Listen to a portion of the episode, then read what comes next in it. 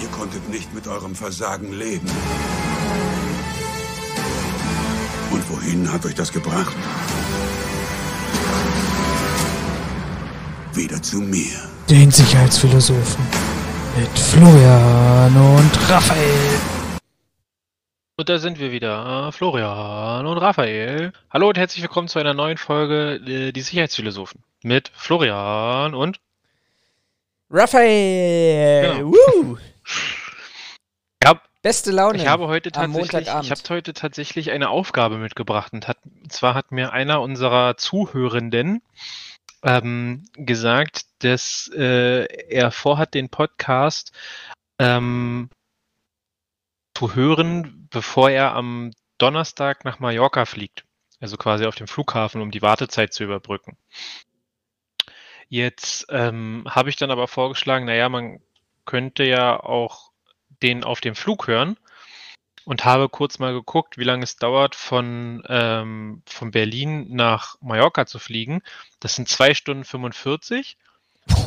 ähm, also habe ich dann, habe ich, habe ich dem Zuhörenden dann vorgeschlagen, alles klar, gar kein Problem. Ähm, wir nehmen einfach einen längeren Podcast auf, dann kannst du den den ganzen Flug überhören. Insofern, Leute, richtet euch drauf ein, das wird heute äh, ein Drei-Stunden-Podcast. Drei Stunden Podcast. Holl, holla die Waldfee. Ich überlege, ich, ich denke da gerade an unsere Anfangszeit zurück, du vielleicht auch, wo wir ähm, tatsächlich äh, Kritik dafür bekommen haben, dass einige unsere zu, unserer Zuhörenden ähm, sich damit überfordert gefühlt haben, dass sie äh, schon bei anderthalb Stunden irgendwie, ja, letztendlich am Ende des Tages zu viel gehört haben. Aber ähm, 2,45, okay, ich bin nicht darauf eingestellt. ich habe keine Flasche hier für Notduft, ich habe keine Verpflegung. Äh, ich bin abgeschieden in der Brandenburger äh, Heide irgendwo ganz weit draußen. Also, okay, wir, wir schauen mal. Nee, es ist natürlich nur ein Spaß. Ähm, machen wir jetzt mal nicht so. Ähm, Wir machen sechs Stunden. außerdem, wir können ja Pausen einbauen, das kriegt ja immer keiner mit, das ist ja das Schöne an der Geschichte. Da sind so Das erinnert mich aber, also auf der anderen Seite, ich finde das total spannend. Also, wenn du wirklich einen Gast hast, bei während des Denken fiel mir auch schon ein, das ist jetzt eine erhebliche Kritik irgendwie auch an dich, in deine Richtung. Äh, wenn du einen guten Gast hast, und das meine ich jetzt ganz allgemein, nicht so, so unter uns, wir, wir versuchen uns ja echt auf anderthalb Stunden zu begrenzen, auch in der Vorbereitung, ähm, dann können auch mehr, mehr Stunden Spaß machen. Ich weiß nicht, ob du den Podcast von der Zeit kennst. Da gibt, die haben ja unterschiedliche Podcasts, aber da gibt es einen Podcast, die, der heißt äh, Alles gesagt. Und äh, dort laden sie sich tatsächlich Gäste ein, in denen, mit dem sie dann praktisch am Anfang ganz zu Beginn ein Codewort ausmachen, Mhm. ähm, das man so im allgemeinen Sprachgebrauch jetzt vielleicht nicht benutzt. Äh, weiß ich nicht. Äh, Hosennaht zum Beispiel. Und äh, dann unterhalten sich praktisch zwei Gäste mit, äh, zwei Gastgeber mit dem Gast oder der Gästin. Heißt es Gästin in der weiblichen Form? Es gibt keine weibliche Form von Gast. Von den Das, Gastenden. deswegen sind es die ähm, Gastierenden. Die Gaste oh, die Gastierenden, umso besser, umso besser. Und äh, dann wird auch für Mittagessen oder Abendessen gesorgt und irgendwann, äh, wenn der, man hat keinen Plan, keine Zeit und wenn der Gast irgendwann sagt, okay, Hosennaht, dann endet ohne Outro, ohne alles, endet in diesen Minuten dann oder in dieser Sekunde dann auch der Podcast. Und da sehe ich gerade, vor einem Monat war Günther Jauch dort zu Gast und die haben tatsächlich sechs Stunden und 26 Minuten gesprochen. Also weiß der Gast von dem Codewort? Also der, der kann. Der, Ja, ja, ja, der Gast legt, der legt es auch selber fest. Okay, und der kann dann quasi, ich sag mal, Der entscheidet, wann, wie lang der Podcast geht. Das kann 20 Minuten sein, wenn man so einen Versprecher hat irgendwie oder sich für ein Codewort entschieden hat, das man vielleicht doch häufiger nutzen möchte. mhm. Das kann aber eben auch sein, dass du dann wirklich sagst, okay, ich rede mal zwei Stunden, drei Stunden, sechs Stunden. Ich glaube, Herbert Grönemeyer hat, hat, das, hat, hat dort den Rekord. Ähm, der, die haben, glaube ich, auch Ewigkeiten drüber äh, gesprochen und philosophiert. Aber wir machen hier gerade viel zu viel Werbung für einen anderen Podcast. das gehört halt dazu. Gehört dazu. So ist es. Herzlich willkommen zu dieser Folge Transparenz Podcast. Wir haben es Montag, den 1. November, einen Tag nach Halloween um 19 Uhr und vier Minuten gerade eben, wo wir aufnehmen. Und ich habe heute einen wunderbaren Post gelesen. Ich weiß gar nicht, ich glaube, das war vom Comedian Abdel Karim, der geschrieben hat, dieses Mal hatten wir das realistischste Halloween überhaupt gehabt, weil zig Millionen an äh, geimpften Menschen, die laut Querdenker-Szene inzwischen schon tot sein sollten, rennen wie Zombies durch die Straße. Das, ah, lustigerweise habe ich genau das gleiche heute auch meinen mein Kollegin äh, auf Arbeit gesagt. Wir haben uns über irgendwas unterhalten, ging auch um Impfungen und äh, auch nochmal um die Frage, ne, kann man oder sollte man Leute dazu zwingen, eine Impfung ähm, zu machen oder nicht, worüber wir in einem Podcast ja auch schon mal gesprochen hatten und sind auch nicht auf den gleichen Nenner gekommen. Meine ich so, du ganz, e-, meine ich zu meinem, meinen Kollegen, ganz ehrlich, ich weiß gar nicht, worüber wir uns aufregen. Wir sind schon seit Ende September tot. Dann guckt die mich an, so, was meinst du? Und ich so, naja, also einige von diesen Querdenkern oder Schwurblern oder wer auch immer haben halt in ihren Gruppen verlautbart, dass alle Leute, die eine Impfung bekommen haben, am, ich glaube, die hatten sogar gesagt 29. September oder sowas, sterben. Ja, ja, die sind sehr, sehr deutlich mit den Daten. Und dann meinte sie, ach so, das wusste ich noch gar nicht. Meine ich so, ja, geht mir nämlich genauso. Also ich habe mich, es hat sich bei mir noch nie so gut gelebt wie tot. Dann haben wir drüber gelacht, dann haben wir halt weitergearbeitet. Äh, ich, ja, also es ist sehr, sehr. Ich habe, während ich äh, warten musste, weil ich viel zu früh natürlich dran war, ähm, habe ich in die neue Steuerung F-Doku reingeschaut, die tatsächlich in diesem Moment dann 30 Minuten online war, über Attila Hildmann und äh, den Datenlakes, die da über äh, Anonymous und seinem ehemaligen Kompagnon, ähm, ich weiß jetzt, komme ich gar nicht auf den Namen, Dennis Eredes oder sowas, ähm, geleakt wurden. Das scheint eine ganz spannende Doku zu sein, ähm, hinsichtlich auch, wie tickt eigentlich Attila Hildmann und wie gut ist er eigentlich da drin, etwas zu vermarkten, was er vielleicht an dieser Stelle gar nicht ist. Also auch hier wieder Crossover-Empfehlung.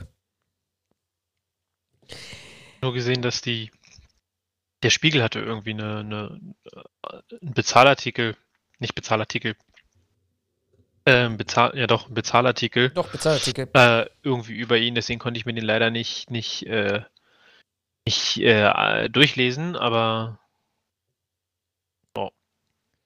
Du, da sind wir aber übrigens gerade mal bei so einem Thema, ne? Bezahlartikel, was mich, was mich ja ganz schön, ganz schön stresst an dieser Stelle, muss ich ja ehrlicherweise sagen. Ich äh, versuche ja so über Twitter so die täglichen News ähm, auszufiltern und auch darzustellen und so ein bisschen äh, auch aufzubereiten oder zu kommentieren oder auch für unseren Podcast mitzunehmen.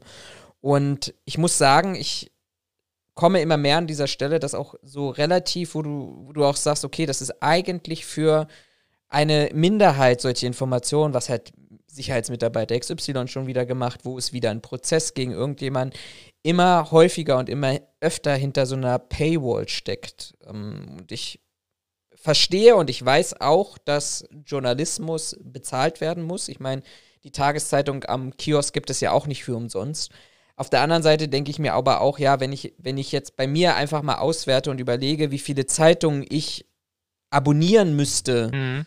ähm, um praktisch die Nachrichten, die ich so deutschlandweit und manchmal hast du ja dann auch an der einen oder anderen Stelle ähm, Nachrichten, die ähm, dann irgendwie bei der New York Times, Washington Post, wo auch immer auftauchen, die du gerne lesen möchtest. Wenn ich dafür jedes Mal ein Abo abschließen müsste, dann wäre ich ja irgendwie bei 700, 800 Euro im Monat ähm, Minimum ähm, und hätte dann wahrscheinlich immer noch alles nicht. Und irgendwie fehlt mir da tatsächlich in Deutschland auch eine vernünftige Lösung. Ich möchte ja bezahlen, aber irgendwie fehlt mir da, ich, ich, ich würde das gerne so wie, weiß ich nicht, Amazon Prime oder Netflix oder sowas haben, wo ich dann an einer Stelle zahle, gerne auch ein paar Euro mehr aber dass ich dann tatsächlich Zugriff habe auf, auf ja, die unterschiedlichsten Artikel und das dann irgendwie über einen Verteilschlüssel ähm, an, an die Verlagshäuser geht. Mhm. Aber das Wunschdenken irgendwie an der Stelle noch. Ja, Raffel, ich äh, habe tatsächlich äh, heute zwei Sachen mitgebracht. Das erste, und das können wir dann im späteren Verlauf machen, ich ähm, möchte gerne ein, ein das habe ich, glaube ich, in der letzten Podcast-Folge schon mal angedeutet, ich möchte gerne so ein bisschen Veränderungen mit reinbringen. Oh nein! Ähm, äh, ein bisschen oh. vielleicht auch Struktur. ein bisschen auch vielleicht, äh, warte mal, da fällt mir ein, da könnte man doch mal äh, das als Kommentar abspielen. Fällt dir das schwer, so zu überlegen mit deinem Kopf? Ja. Ist das dein Problem? Das ist dein Problem. Ja. Das hättest du sagen müssen. Nee, Aber ich gut. sag selten, ist das dein Problem. Ich sag eher häufiger, hast du ein Problem. Achso, nee, das ist das Falsche. Entschuldigung. Da war ich, war ich ein Knopf zu Kennst, kennst, du, kennst Ja. du dieses Video von, ich glaube, MDR, NDR, so eine Doku, wo es um die Reeperbahn geht? Dann läuft ein Typ quasi die Reeperbahn lang und sagt so, ja, und hier in dem Haus haben wir damals. Ja, Und dann sagt er, komm doch, hä? So Problem, geh weiter. Batz! Hast du noch ein Problem? Los, verpiss dich, los, komm, wir gehen weiter. Ich habe keinen Bock auf die Spasten hier. Das eine ist auch ein guter Freund von mir. Hallo Udo! aktive Kommunikation nehme ich übrigens immer als gutes Lehrbeispiel, wenn ich meinen meinen Unterricht gebe für angehende Sicherheitskräfte. Wie, die Ordnungsstelle Oh. oder was? Die Ordnungsstelle, ja. Grundsätzlich einmal am Tag eine Ordnungsstelle verteilen. Nein, das ist natürlich Ironie und Spaß. Aber das ist übrigens auch so ein Aufregerthema. Ich habe heute nur Aufregerthema dabei, aber es war für mich wieder heute so sinnbildlich. Wir, wir äh, betreuen auch gerade wieder einen Kunden und ich glaube, ich kann das an dieser Stelle erzählen, weil der Kunde an sich, die Akademie an sich selber da, da keine wirkliche Schuld trifft, sondern ähm, das ist eigentlich in unserem Gesamtinteresse, auch als Steuerzahler an dieser Stelle, zu sagen, dass wir dort ein, bessere Wege und Qualifikationen benötigen. Auf der einen Seite, ja, wir haben, glaube ich, einen Personalmangel in der Sicherheitsbranche, der letztendlich auch irgendwie in Teilen hausgemacht ist, weil man eben nicht auf irgendwelche Substitute äh, geschaut hat. Haben wir ja auch, glaube ich, in den unterschiedlichsten Folgen schon drüber gesprochen, wieso, weshalb, warum das äh, alles offensichtlich so ein bisschen schwierig ist. Wer nicht fragt, bleibt Ähm, dumm.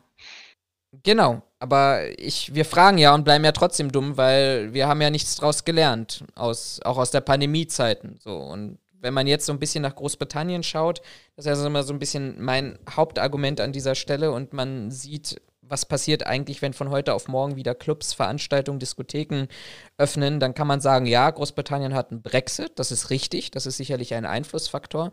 Auf der anderen Seite ähm, hat die Sicherheitsbranche in Großbritannien, die, glaube ich, noch mal einen Ticken schwieriger ist, möglicherweise, ähm, was, was Arbeitsrecht und Arbeitsbedingungen angeht, als die, die wir in Deutschland haben. Ähm, einfach genauso scheiße unsere äh, oder ihre Mitarbeiter behandelt, wie wir es auch hier in Deutschland gemacht haben, nämlich indem wir gesagt haben, oh, ist jetzt Pandemiezeiten, wir brauchen dich nicht mehr, vor allem auch im Veranstaltungsbereich, und wir setzen dich jetzt auf, auf die Straße, so, und ähm, auch gegenüber 450 Euro Kräften oder Teilzeitmitarbeitern oder ähnliches, man hat knallhart aus wirtschaftlichen Gründen ausradiert, was ich auf der einen Seite auch verstehen kann, auf der anderen Seite denke ich mir, ja, aber Leute, jetzt, ihr wusstet, irgendwann ist die Pandemie zu Ende. Und jetzt steht ihr plötzlich da und sagt, wir brauchen aber wieder Mitarbeiter und stellen plötzlich fest, dass die Mitarbeiter gesagt haben, ja, Sicherheit ist ja schön und gut, aber eben der Einzelhandel, vor allem der Lebensmitteleinzelhandel, wie Supermärkte oder ähm, fahrende Industrie ähm, oder Infrastruktur, sind äh, erheblich krisensichere Arbeitsplätze. Ich, ähm, ich äh, gehe dorthin, vor allem wenn ich nicht weiß, ob wir nicht vielleicht noch mal einen vierten oder fünften Lockdown haben und ich wieder ähm, bei meinem Sicherheitsdienstleister entlassen werde. Und äh, dann stehen wir natürlich da und sagen, okay, wir brauchen jetzt Personal. Und was tun wir? Naja, wir, wir, wir schleusen wieder zig Leute durch, durch die Sachkundevorbereitung auf Basis von Bildungsgutscheinen, die ja letztendlich nichts anderes sind als Steuergelder, gut angelegte Steuergelder, wenn man annimmt. Aber was ich halt in meinen Kursen erlebe oder die Kursen, die wir betreuen mit, mit meinem Team, ist halt, dass wir da wirklich Leute und Menschen zu sitzen haben, die die mögen handwerklich toll sein, die mögen auch charakterlich, sind das wunderbare Menschen, mit denen du dich auch gut unterhalten kannst über die Welt und über Ansichten und auch teilen auch Religion, weil die meisten, mit denen wir zusammenarbeiten, wirklich äh, auch als Flüchtlinge 2015 gekommen sind. Aber was hilft es dir denn an zwei Gründen? A, dass man gesagt hat, okay, die Sachkundeprüfung muss ein bisschen schwieriger werden. Hat man ja auch ein bisschen umgesetzt, keine Frage. B, dass wir in der Bewachungsverordnung kamen, die drin steht, mindestens Sprachniveau B2 zur Sachkundeprüfung. Und C, was hilft es mir denn, wenn ich da wirklich Leute drin sitzen habe, die in ihrer Heimat nie, nicht mal auf Persisch oder Arabisch oder so lesen und schreiben gelernt haben, geschweige dass denn das auf Deutsch können und bei mir im Unterricht sind und mein Tafelbild abmalen. Und die malen das wirklich ab die schreiben dir keine Buchstaben ab, die malen dir deine die, die malen deine Buchstaben ab in der Hoffnung, dass sie zu Hause mit irgendjemandem aus ihrer Familie oder aus dem Freundeskreis das nochmal irgendwie ja übersetzen können und dass man ihnen das erklärt. Und dann gehen diese Menschen zur, zur IHK, die dann sagt, oh, super Geld verdienen, weil ich müsste ja eigentlich, eigentlich müsste ja die IHK das Sprachniveau testen. Äh, ich mache mich jetzt gerade wahrscheinlich total unbeliebt, aber für die IHK ist jeder, der durchfällt, natürlich eigentlich ein Gewinn, weil der wird mindestens noch einmal zur Prüfung kommen und dann verdienen sie wieder Geld damit. Und die Jobcenter und die Arbeitsagenturen gewinnen, weil die haben sie schnell mal eben die Leute für sechs Monate aus der Statistik raus. Kostet ja auch kein Geld, weil es sind ja alle Steuergelder, die Bildungsgutscheine. Die Bildungsakademien gewinnen, aber die versuchen es wenigstens noch. Da sind viele, die Deutschkurse anbieten, die die Leute wirklich an die Hand nehmen, die mit Praktika arbeiten, allem drum und dran. Ähm, eigentlich auch sagen müssten, wir dürften diese Leute nicht annehmen, aber das sind wirtschaftliche Gründe, auch hier wieder. Und die IRK, die auch daran gewinnen. Und das Einzige, was verliert, ist halt der Mitarbeiter oder der Mensch, der einfach frustriert ist, weil er eigentlich in ein System gesteckt wird, wo jeder von vornherein weiß, dieser Mensch wird diese Sachkundeprüfung, die ja wirklich keine Raketenwissenschaft ist, nicht bestehen. Und nicht, weil er faul oder dumm ist, sondern weil er einfach gar nicht die Voraussetzungen der deutschen Sprache mit sich bringt. Und ähm, eigentlich niemand sich dafür interessiert, was dieser, dieser Mitarbeiter ähm, oder dieser zukünftige Mitarbeiter und dieser Mensch ähm, was dann mit dem passiert, wenn er wieder aus dem System und zurück in Hartz IV reinfällt. Also das ist, das ich würde sogar, Ich würde sogar tatsächlich sagen, dass nicht nur der ähm, Mitarbeiter der Verlierer ist, also der einzige. Ich würde sogar sagen, unter Umständen ist halt auch der Kunde ein Verlierer. Also weil du, ich mache dem, dem, der Person, die der deutschen Sprache dann nicht mächtig ist, nicht mal wirklich einen Vor Vorwurf oder auch Leuten, die äh, vielleicht auch gar keine Lust haben, arbeiten zu gehen oder was auch immer.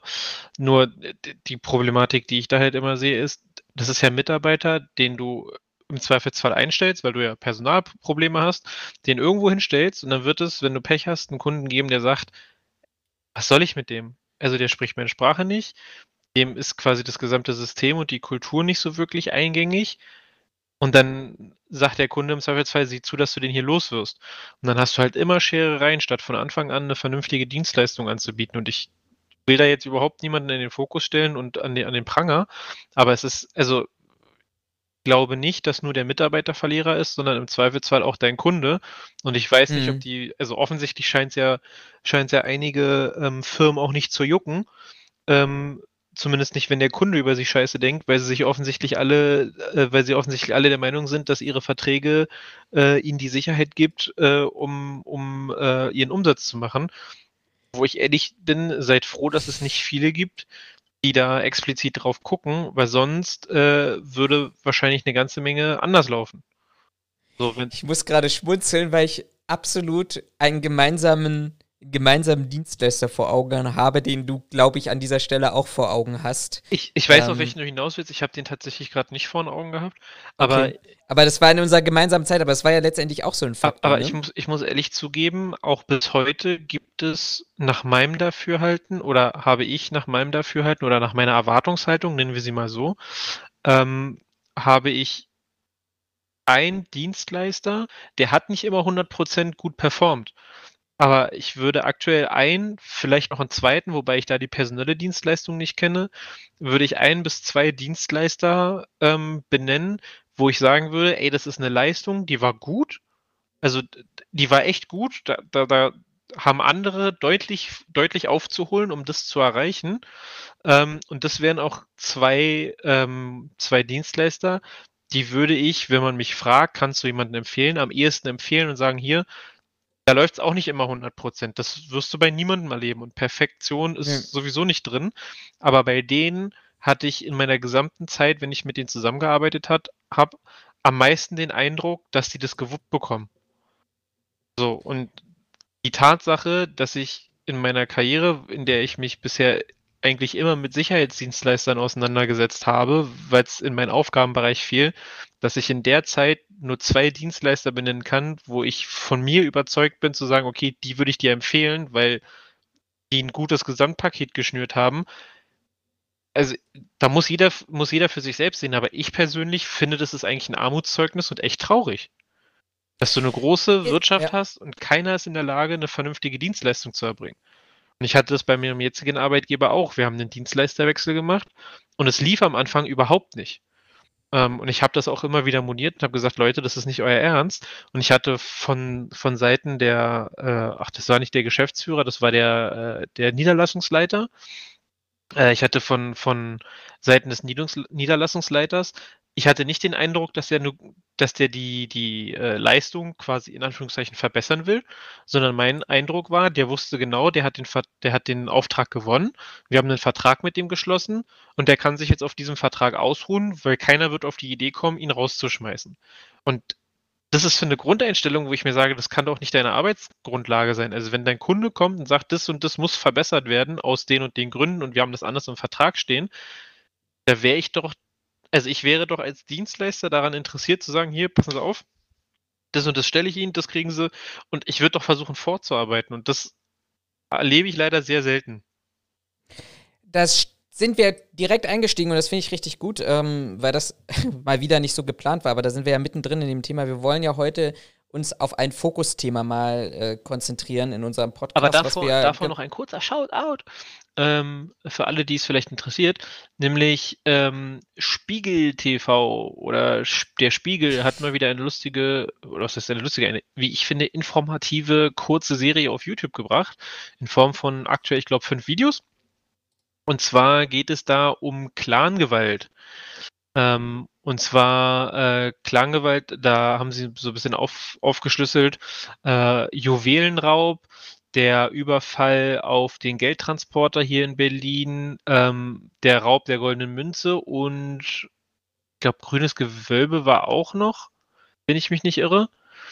Ähm, haben sie fünf Videos ja. wieder dazu gemacht, finde ich wieder, also man kann vom Spiegel auch wieder halten, was man will, aber rein von der Aufarbeitung der, der Informationen, die es gibt, finde ich sehr gut gemacht. Ja. Also, und vor allem schaut es euch an, weil da auch im Wesentlichen, zumindest beim ähm, Raub auf das Bodemuseum, ein Sicherheitsdienst oder ein Mitarbeiter eines Sicherheitsdienstes eine Rolle spielt. Und, aber das mache ich jetzt, sage ich jetzt mal unter kompletten Vorbehalt. Ich weiß, es gab beim Grünen Gewölbe auch gegen bestimmte Sicherheitsmitarbeiter Ermittlungsansätze, wenn ich das jetzt richtig informiert bin, sogar, ich glaube sogar Hausdurchsuchungen in Teilen. Ähm, wenn ich jetzt aber richtig informiert bin, das ist kein Sicherheitsmitarbeiter bei dem jetzt vielleicht noch diesem Jahr startenden Prozess angeklagt, ähm, sondern nur ausschließlich die Täter und diejenigen, die ähm, dort unterstützend tätig gewesen sind als, als Mittäter oder Helfershelfer. Genau, aber wie gesagt, neben dem Shoutout direkt ins Thema rein, genau. weil wir wollen mal so ein bisschen stärker auch jetzt in diesen Podcast-Folgen, in den kommenden Podcast-Folgen vielleicht uns mal das ein oder andere Mal ein bisschen stärker auch auf so spezielle Themen ähm, fokussieren. Und ich habe heute mal gesagt, ich möchte gerne über professionelle Dienstleister sprechen. Und zwar eigentlich mal die Frage aufwerfen, was ist ein professioneller Dienstleister? Ähm, Hintergrund so ein bisschen war, ähm, nicht nur, was wir letztendlich besprochen haben, auch auf dem Kanal der Sicherheitsphilosophen in den vergangenen 365 Tagen. Ich erinnere da beispielsweise und verlinke das euch an dieser Stelle gerne auch nochmal bezogen auf äh, die Räumung des äh, Pauli-Hauses. Da habe ich eine ganze Playliste dazu, eine ganze Serie gemacht. Ich glaube, fünf oder sechs Folgen waren das gewesen wo es im, im Zentrum einen Sicherheitsdienstleister gegen der sich als professionell bezeichnet hat, aber sehr, sehr viel Kritik bekommen hat. Unabhängig davon, das wollen wir jetzt an dieser Stelle gar nicht aufwerfen. Aber ich war in der vergangenen Woche, war ich auf einer Fachtagung hier in Berlin gewesen, im Olympiastadion und sollte auf dem Podium diskutieren zu der Fragestellung äh, professioneller Sicherheitsdienstleister, Utopie oder Realität. Irgendwie so war die Fragestellung gewesen. Und ich saß eigentlich alleine mit ähm, drei Vertretern eines Sicherheitsdienstes gegenüber. Der eine sogar noch stellvertretender äh, Landes, ich weiß gar nicht, wie die beim BS, BDSW heißen, Landesgruppenchefs, glaube ich, ähm, vom BDSW äh, Sachsen. Ja, dann ähm, Geschäftsführer von Team Flex wird hier im äh, Berliner Raum den meisten noch etwas mehr sagen und eine, ich glaube, sie war Einsatzleiterin, korrigiert mich gerne an dieser Stelle, wenn ich ihre Bezeichnung falsch genannt habe, von Bestveranstaltungsdienste. Ja, und meine Wenigkeit. Und wir haben die ganze Zeit immer wieder darum gesprochen, was bedeutet eigentlich, was heißt eigentlich Schulung, was ist Qualifikation. Es geht um eine DIN-Norm, die jetzt vor allem für den Veranstaltungsordnungsdienst und Sicherheitsdienst da so die Abgrenzung herbeileiten soll. Was mir an dieser Stelle aber komplett fehlte, war die Frage, okay, wir reden immer über professionelle Sicherheitsdienstleister. Was ist denn eigentlich ein professioneller Sicherheitsdienstleister? Ich bin leider nicht dazu gekommen, diese Frage zu stellen. Ähm, weil die, wir haben leider auch nur begrenzt Zeit gehabt, aber ich hätte gerne mal so in, auch in den Raum und ins Publikum gefragt, stellt euch doch mal jeder bitte euren Dienstleister vor, euren Haus- und Hoflieferanten. Und dann geht mal auf die Homepage, das könnt ihr jetzt übrigens zu Hause auch machen.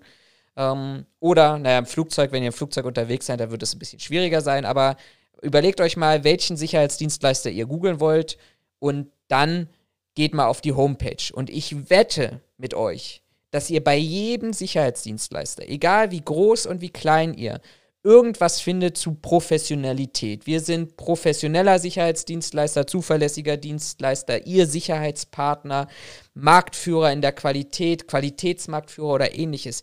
Das alles finden wir irgendwo. Aber ich glaube, keiner hat sich damit beschäftigt, überhaupt, was ist denn eigentlich ein professioneller Sicherheitsdienstleister? Und ich lass, würde mal einsteigen und dich fragen, Raphael, wenn du jetzt mal aus der, aus, der, aus der Hüfte heraus definieren müsstest, was ist ein professioneller Sicherheitsdienstleister, was käme dir da ähm, in den Sinn? Eine Utopie. Vielen Dank für den Podcast. Wir wünschen euch auch einen schönen Tag. Nein. Ähm, mh, mm, gute Frage. Ähm, Lass es mich mal anders formulieren. Wann bist du als Kunde zufrieden mit deinem Dienstleister? Wenn die vertraglich vereinbarten ähm, Leistungen umgesetzt werden, ohne dass ich ähm, ohne dass ich darauf pochen muss oder ein, ein ähm, äh, nicht überschaubares, ein, ein überbrodenes Kontroll, ähm, eine überbrodene Kontrollarbeit habe. Also wenn ich, wenn ich mich, blödes Beispiel, ich einige mich mit einem Dienstleister darauf, ich will ein weiß ich nicht, eine Empfangsbesitzung mit einer, mit einer Servicekraft. Äh, da definiere ich in der Regel ja auch, was die Aufgaben sind. Und das läuft jetzt mal Startschwierigkeiten davon abgesehen, weil die hast, ich glaube, da kommst mhm. du nicht mhm. drum herum, egal ob hochprofessionell oder einfach nur schlecht. Ähm, aber mal ähm, davon abgesehen, dass die Leistung dann zu meiner Zufriedenheit verläuft, ohne dass ich dass ich einen Kontrollaufwand habe und um Nachbesserung jedes Mal bitten muss. Dann würde ich sagen, habe ich einen professionellen Dienstleister. Das könnte man jetzt noch, oder ich würde es sogar, glaube ich, fast abstufen in Form von, wenn der sich halt selber einen Kopf macht, wenn der um die Ecke kommt mit, mit Ideen oder äh, äh mit, mit Informationen vielleicht, dann würde ich das sogar nochmal noch mal hervorheben. Oder vielleicht sogar mit aufnehmen für einen professionellen Dienstleister. Weißt du, was ich spannend finde? Weil das, wir, wir haben das beide, das können wir diese, an dieser Stelle wirklich sagen, wir haben das vorneweg überhaupt nicht abgesprochen und ich kann mich auch nicht daran erinnern, dass wir jemals über dieses Thema diskutiert haben. Ich denke mal, da kannst du mir zustimmen, ne? Ja, in Ansätzen haben wir es in unserer gemeinsamen Arbeit bestimmt mal äh, irgendwie andiskutiert, aber nicht so in der Form wie hier, ja. Mhm. Also das finde ich auch total spannend, weil ich habe auch mit anderen Leuten gesprochen oder ich rede regelmäßig auch mit anderen Menschen darüber, über, über genau diese Fragestellung, wann ist eigentlich ein Sicherheitsdienstleister ein professioneller Sicherheitsdienstleister, weil ich möchte an dieser Stelle mal ein bisschen spoilern, ich habe bis heute keine Antwort darauf gefunden. Und du fängst ja auch an mit dem gleichen Argument, was ich aus, aus den unterschiedlichsten Ecken auch, auch immer höre, wenn er die vertraglich vereinbarte Leistung erbringt. Und dann stelle ich mir an dieser Stelle halt immer die Frage, wenn ich jetzt den Lufthansa-Chef fragen würde, was ist ein professioneller, service- und leistungsorientierter ähm, äh, ja, jetzt, äh, Flugbetrieb oder äh, wie, wie heißen sie? Ach Gott, jetzt bin ich komplett raus. Äh, ja. Ich weiß leider gerade nicht, was du meinst, sonst würde ich dir gerne helfen. wie nennt man ein Unternehmen, das Flugzeuge, das dessen, dessen Kerngeschäft von A nach B zu fliegen ist? Luftfahrtunternehmen. Ja, lass es Luftfahrtunternehmen nennen. Also, wenn ich den Lufthansa-Chef fragen würde, was ist ein professionelles Luftfahrtunternehmen, das Passagiere von A nach B führt, fliegt, mhm. dann würde mir doch dieser Lufthansa-Chef nie sagen, ja, professionell ist doch an dieser Stelle nur oder der wesentliche Punkt, dass unsere Flugzeuge nicht abstürzen. Sondern er würde wahrscheinlich kommen mit, ah, wir bieten besonderen Service an Bord, wir sind besonders freundlich, wir sind äh, gastorientiert, keine Ahnung, wir haben ein Drei-Gänge-Menü, unsere Speisen werden äh, von einem Fünf-Sterne-Koch äh, fabriziert, der ist noch mit an Bord und der äh, erreicht das dann und äh, steht dann für Nachfragen und wir haben fünf oder zehn Menüs oder sowas. Und was ich bei uns in der Branche halt immer spannend finde, ist, ähm, wir gehen, wir wenn wir als Sicherheitsdienstleister in der, in der Funktion des Lufthansa-Chefs würden, wir würden immer als erstes argumentieren, ja, das, weil unsere Flugzeuge nicht abstürzen. Und das machen wir damit, indem wir immer sagen, naja, der sich an Recht hält, der sich an Verträge hält, an die vereinbarten Leistungen hält, etc. Und ich denke mir einfach so, nee, wenn ich zum Autohaus gehe und sage, ich möchte einen roten Opel Corsa haben mit so und so viel PS, dann erwarte ich das doch auch als Leistung. Also wenn ich sage, ich möchte fünf Mitarbeiter 24-7 ähm, mit dieser oder jenen Qualifikation, dann ist es doch für mich noch lange kein professioneller Dienstleister. Aber warum muss denn ein Dienstleister mehr als das, was du erwartest, erbringen, damit er professionell ist? Das ist ja die Frage. Ja, aber, also ich, ich glaube, redest, eine Vertrag aber ich glaube, wir, hm? also ich, ich glaube, wir versuchen das Gleiche, nur dass du von einem, also dass du nicht von Professionalität ausgehst. Ne? Also Professionalität ist ja in erster Linie, wie gebe ich mich, wie gehe ich mit dem Kunden um, äh, etc. pp. Und ich glaube, du bist gerade nicht an dem Punkt zu fragen, was ist Professionalität? Weil für mich wäre es das, ein gewisses Auftreten, was ja durchaus vertraglicher Bestandteil ist, ne? Auftreten, Erfüllung des Vertrages und halt auch diese ganzen Punkte, die ich damit ein, einnehme. Also ich habe das und das Personal, ähm, ich habe die und die Besetzung, ähm, weiß ich nicht, die haben die und die Qualifikation äh, nachweislich. Das ist in meiner, in, in, nach, meinem, nach meinem Verständnis ist das Professionalität.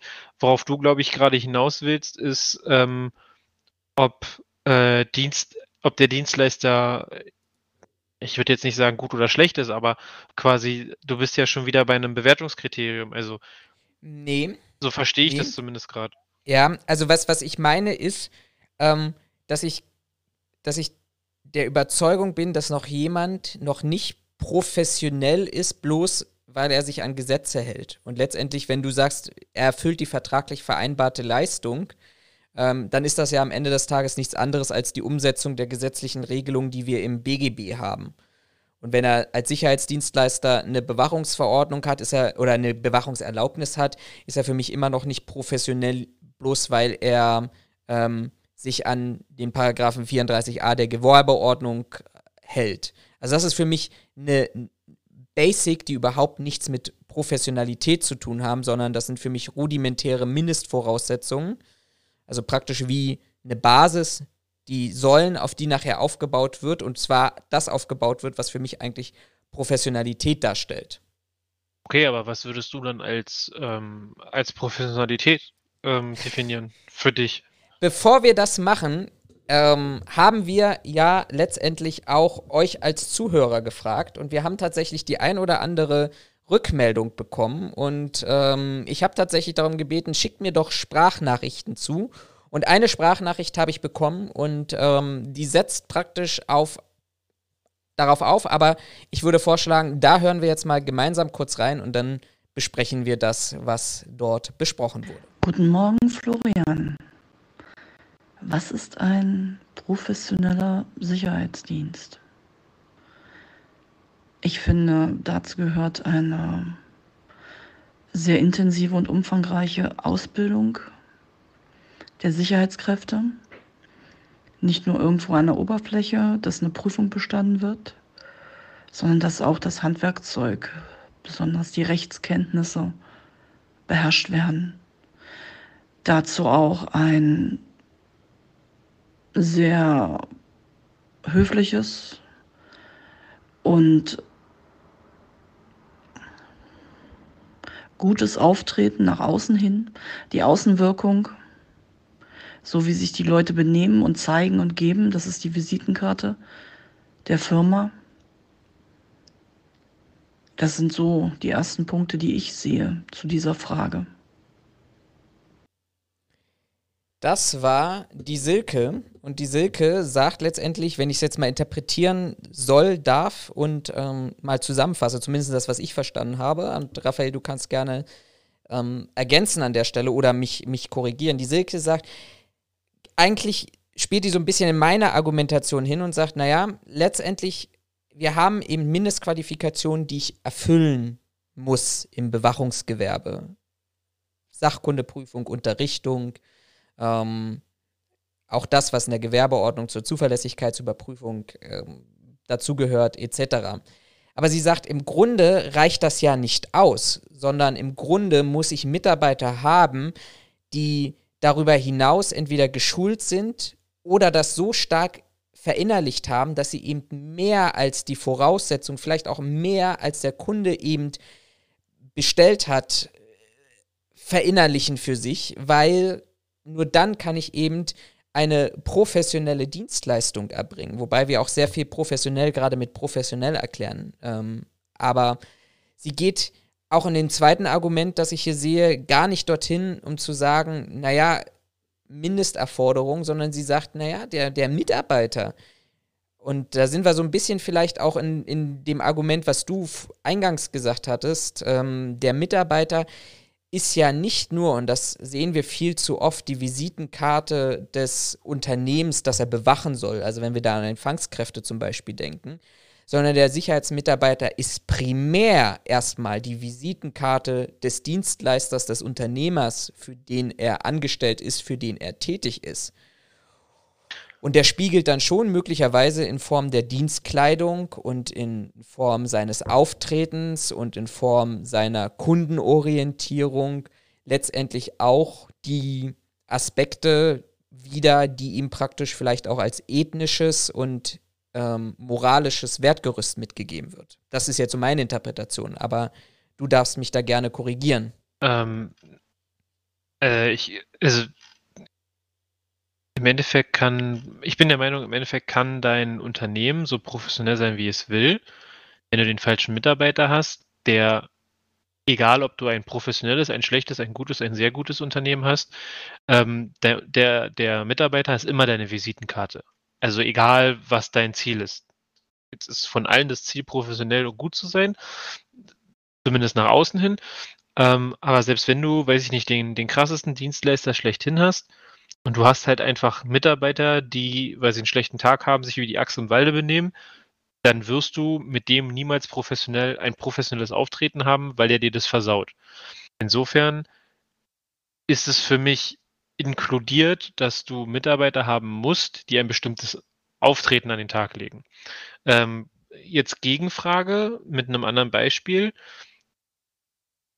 Als äh, äh Jetzt im Vergleich, würdest du ein Best Western Hotel und ein Waldorf Astoria beide professionell nennen oder würdest du sagen, weil die Leistungen, die ich im Waldorf Astoria bekomme, die sind alle sehr freundlich, sehr zuvorkommend, weil du arsch viel Geld dafür bezahlst, dass du bei den, bei den quasi bist. Sie haben eine gewisse Verschwiegenheit, ähm, sind alle super freundlich, also wirklich durch die Bank weg.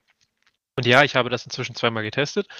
Ähm, Würdest du jetzt eher sagen, dass das Waldorf Astoria ein professionelles Unternehmen ist und das Best Western nicht? Oder würdest du sagen, naja, eigentlich sind beides professionelle Unternehmen? Die Frage ist, reden wir überhaupt, können wir überhaupt in einer Dienstleistungs-, also Human Resources geprägten Branche über die Professionalität eines Unternehmens sprechen oder müssen wir eigentlich am Ende des Tages immer über die Professionalität des Mitarbeiters sprechen. Na, ich glaube, das ähm, Unternehmen ist dafür verantwortlich, wie professionell seine oder wie ihre Visitenkarte Mitarbeiter aussieht und wie professionell der Mitarbeiter auftritt. Weil ich gebe der, äh, ich gebe Silke recht. Ähm, es hängt natürlich auch davon ab, dass meine Mitarbeiter eine gewisse Rechtskenntnis besitzen und sie auch leben, dass sie ein gewisses Auftreten an den Tag legen und auch eine gewisse, äh, ich sag mal, Freundlichkeit und Zuvorkommen und ein gewisses Zuvorkommen besitzen. Ähm, nur wenn wir es ausschließlich an solchen Parametern festmachen, dann werden sehr viele Unternehmen, die sich Professionalität auf die Fahne geschrieben haben, sehr schnell aus die, genau diesem, aus diesem Bereich rausfallen, weil sie unter Umständen Mitarbeiter haben, die das nicht umsetzen. Also ich habe das zuletzt beobachtet, mhm. ähm, gab eine mit, Mitte des Jahres, ja, Mitte des Jahres gab es eine, eine Demonstration von der von der Klimagruppe ähm, Ende Gelände äh, im Norden von Deutschland. Hat man äh, demonstriert gegen ein paar Chemie ähm, äh, äh, äh, die da oben in einem, in einem, in einem Chemieareal sitzen. Und ich weiß nicht, ob du es mitbekommen hast, die haben halt vor einem, ich glaube, Gleistor war das demonstriert, relativ friedlich, sind hingepilgert, das war auch bekannt, die Polizei wusste Bescheid, sind hingepilgert, haben sich in Anführungszeichen dahingesetzt bzw. mitgefilmt und die Firma hatte eine Sicherheitsfirma angestellt, einfach nur um zu sichern, dass niemand über Zäune klettert, niemand in den Bereich eindringt, pipapo. Und jetzt standen die Aktivisten quasi vor diesem Tor und wurden, es ist nachgewiesen, weil auch Videos davon existieren, wurden Aktivisten von dem Sicherheitsdienst mit Steinen beworfen. Und an der Stelle mhm. jetzt wieder die Frage, ist das Unternehmen professionell? Also ähm, ich würde ich würd mal die erste Frage beantworten wollen. Ähm, du hattest ja gefragt, Professionalität, äh, Best Western oder mhm. Waldorf Astoria. Ähm, wobei, ich weiß jetzt nicht, ob Best Western jetzt das, das, beste Beispiel an dieser Stelle ist. Vielleicht machen wir, ja, wir nehmen, wir nehmen das mal. Ich glaube, da kann sich jeder was da, vorstellen. Na, warte, dann, dann also, nehme ich, nehm ich noch, ein, noch ein drittes dabei und du kannst es dir aussuchen. Das ähm, äh, DGUV Hotel in Dresden. Okay, kann ich nichts zu sagen, keine Ahnung. Also die DGUV hat, oder die, die, die hier, die allgemeine, äh, scheiße, wie heißt die ausgeschrieben? Deutsche Gesetzliche Unfallversicherung. Gesetzliche Unfallversicherung, genau. Die hat ja, die, deren Kerngeschäft ist ja nicht Hotellerie. Die haben aber in Dresden, die haben einen relativ großen Komplex, haben die ihr eigenes Hotel, das du auch als in Anführungszeichen Zivilist, also nicht nur für Tagung bei der DGUV, sondern quasi auch für Touristenzwecke buchen kannst. Habe ich auch schon gemacht. Jetzt ist die Frage, wenn du jetzt, jetzt Vergleich von mir aus die drei, ist jetzt das, das DGUV-Hotel, das Best Western und das Waldorf Astoria unterschiedlich professionell aufgrund ihrer Ausgestaltung oder sind sie alle gleich professionell? Grundsätzlich glaube ich, ist, äh, ja, das ist, eine, das, ist eine, das ist eine verdammt gute Frage. Die Frage ist an dieser Stelle, ähm, ist Professionalität eigentlich das richtige Wort? ähm, können wir es hier überhaupt zur Anwendung bringen? Ich habe mir mal ähm, in der Vorbereitung eine Definition rausgesucht. Und zwar von äh, Dewe und Otto von 2011, auch nachzulesen auf SocialNet, ähm, dem Lexikon. Ähm, die beschreiben letztendlich, Professionalität ist äh, im Sinne eines habitualisierten, szenisch situativ zum Ausdruck kommenden Agierens unter typischerweise sowohl hochkomplexen wie auch paradoxen Handlungsanforderungen. So, und jetzt nochmal so, dass das jeder verstehen kann.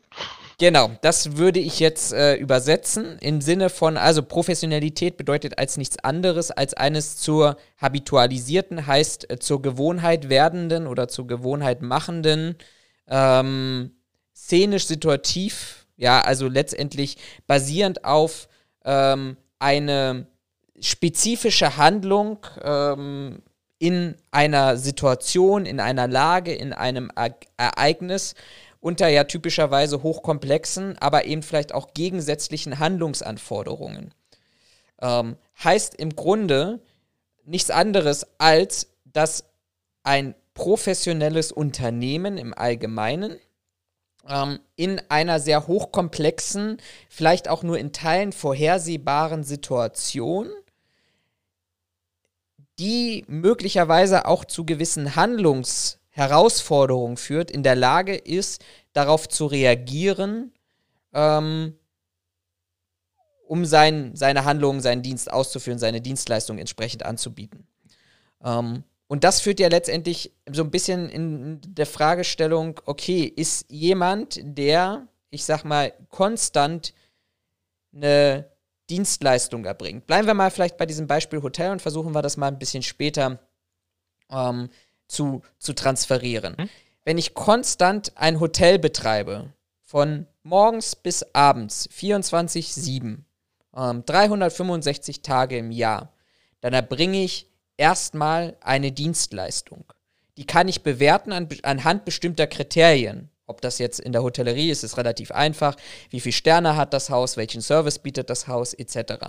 Ich glaube, wann die Begrifflichkeit professionell eintritt, und dann sind wir nämlich genau in dem Bereich, dass ähm, sich hier meine Kritik äußert, dass wir das in, innerhalb des Bewachungsgewerbes zu inflationär benutzen, kommt ja eigentlich dann, wenn ich als Gast in einem Hotel vor einem Problem stehe. Das kann damit anfangen, zum Beispiel, dass nachts um 3 Uhr die Brandmeldeanlage auslöst und ich plötzlich aus dem Haus evakuiert wird und ich mir dann anschauen kann und dann auch vergleichen kann, wie verhalten sich die Mitarbeiter? Hat das Haus darauf geachtet, dass die Mitarbeiter entsprechend geschult sind, weil wir plötzlich in eine hochkomplexe Situation kommen, wo ich aber zur, und da sind wir wieder in der Definition von Dewe und Otto, zu einem zur Gewohnheit gemachten Handlungsablauf komme, zu einem zur Gewohnheit gemachten ähm, Ablauf von bestimmten Prozessen, die organisatorisch im Vorfeld festgelegt sind.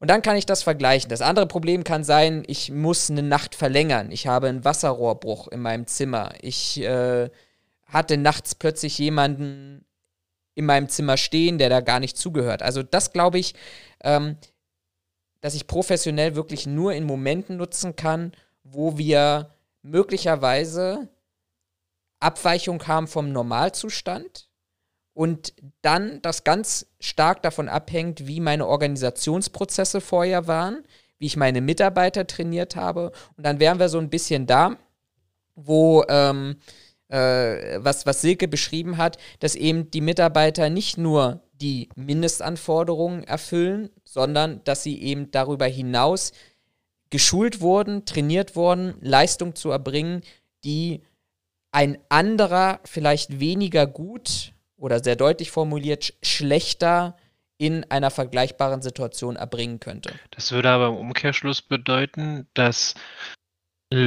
Dienstleist, also das Unternehmen, die quasi die Erwartung ihrer Kunden, ich sag mal, 100% erfüllen, niemals professionell sein können. Weil wenn sie in keine unerwartete Situation äh, geraten, die ein, sag mal, ein Abweichen von der Norm verursacht, kann ich ja nach der Definition, was du gerade gesagt hast, kann ich nicht professionell sein, wenn ich das wenn ich ein System geschaffen habe, in dem ich solche Situationen verhindere oder ich sowas durch Prozesse ähm, quasi abfange und meine, meine Mitarbeiter quasi nicht in unvorhergesehene Situationen geraten und ich sag mal aus dem Bauch heraus entscheiden müssen, ähm, wie sie mit der Situation umgehen. Das würde ja dann bedeuten, für alle, für die unvorhergesehene Situationen nicht zutreffen, können nicht professionell sein.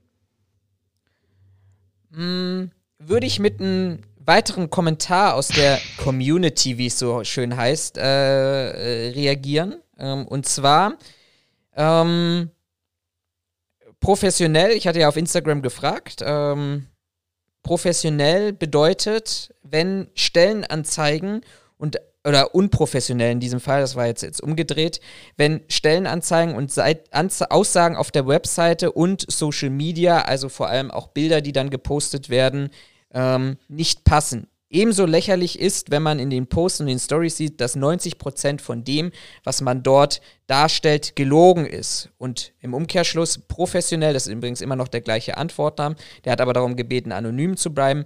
Professionell ist jemand, der nicht meint, dass er mit JPX, ich weiß nicht, ob unsere Zuhörer das können, das ist so eine, ja, letztendlich eine Pfefferpistole müsst ihr mal googeln. Da gibt es in der Branche erhebliche Diskussionen, ob die zugelassen ist oder nicht. Das will wir gar nicht hier durchführen.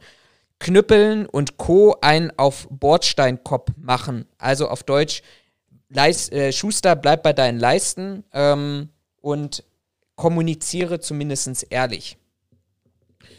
Ähm, und ich glaube, das haben wir beide auch, um so ein bisschen auf deinen Punkt darauf zu reagieren, oft genug auch bei Ausschreibungen oder ähnlichem erlebt, dass es eben auch schon auf die Darstellung ankommt. Also wenn ich einen Sicherheitsdienst sehe, der der Meinung ist, zu posten oder auch auf seiner Homepage oder in Ausschreibungsunterlagen, ähm, sich so darzustellen, dass man irgendwie an den Rand kommt oder an die Fragestellung kommt und sagt, naja, was reden wir da überhaupt noch über private Sicherheit oder reden wir da vielleicht auch über das böse Wort Söldnergruppen, wie wir auch in der Branche teilweise haben?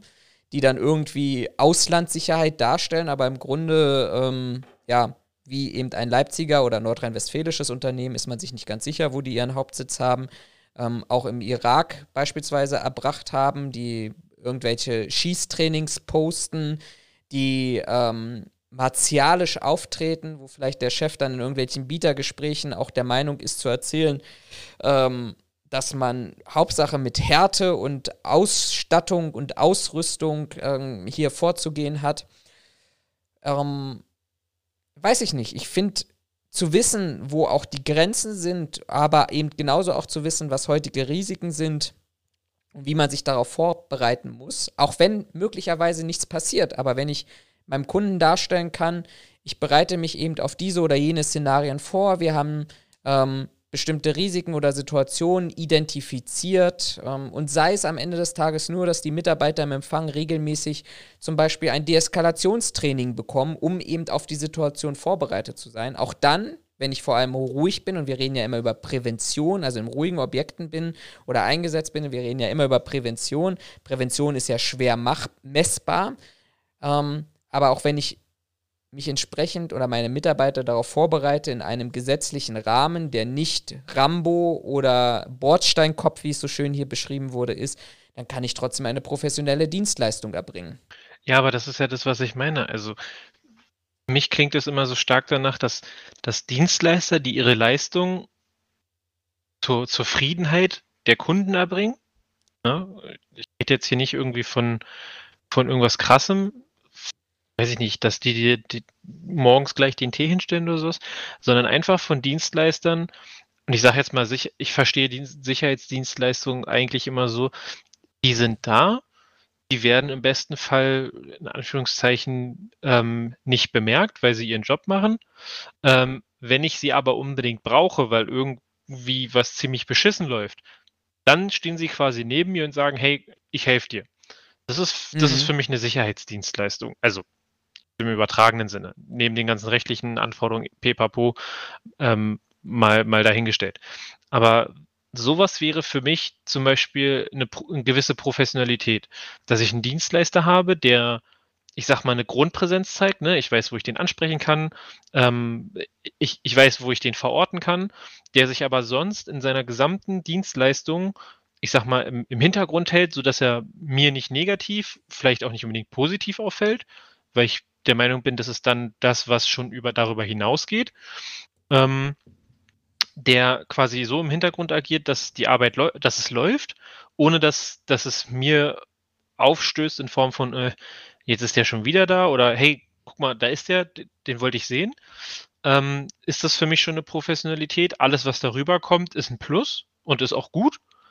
Ähm, und wenn ich den aber wirklich brauche, weil eine ungünstige Situation kommt er, also tritt er in den Vordergrund und meistert die Situation. Das wäre für mich eine Professionalität.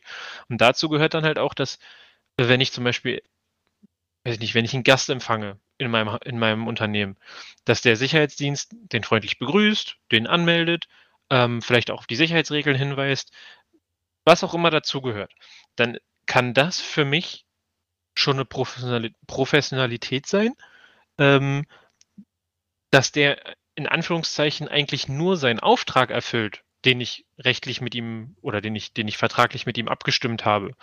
Und dass seine Mitarbeiter entsprechend geschult sind, dass die die notwendigen Qualifikationen haben, dass, äh, weiß ich nicht, die vielleicht sogar stärker qualifiziert sind als, ich sag mal, als es normal ist. Also, dass die, weiß nicht, jedes Jahr einen Erste-Hilfe-Kurs machen, dass die vielleicht sogar nicht nur eine Erste-Hilfe haben, sondern dass da von eingesetzten zehn Leuten zwei, die nicht immer auf gleicher Schicht laufen, äh, einen Betriebssanitäter haben oder irgendwie sowas. Das ist, also ja, das gehört dazu. Ähm, würde ich jetzt aber nicht unbedingt sagen, dass das muss sein, damit sie professionell, professionell sind, sondern das sind dann halt Leute, die stehen da, die sagen guten Tag, schön, dass Sie da sind, die sich, die einen vielleicht auch verabschieden, ähm, die halt sonst im Hintergrund bleiben, die für Fragen zur Verfügung stehen, die vielleicht gar nicht mal so zu ihrem Bereich gehören. Also ich hatte das, als ich in der Veranstaltungssicherheit gearbeitet habe, wir waren halt Sicherheit.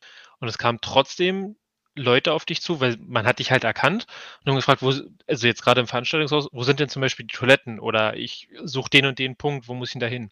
Dass du bei sowas aushilfst und dich dann aber wieder zurücknimmst und die sagen dann, okay, Dankeschön und das halt auch freundlich machst, ne? Also jetzt hier nicht wie der letzte Arsch vom Dienst und warum haben sie nicht gelesen? Schauen Sie mal, da oben ist doch ein Schild, also kann man ja nicht sein, sondern einfach diese Freundlichkeit dem Kunden zu signalisieren, es ist schön, dass sie da sind und wir schätzen es, dass sie da sind und dass es eine gewisse Ebene hat.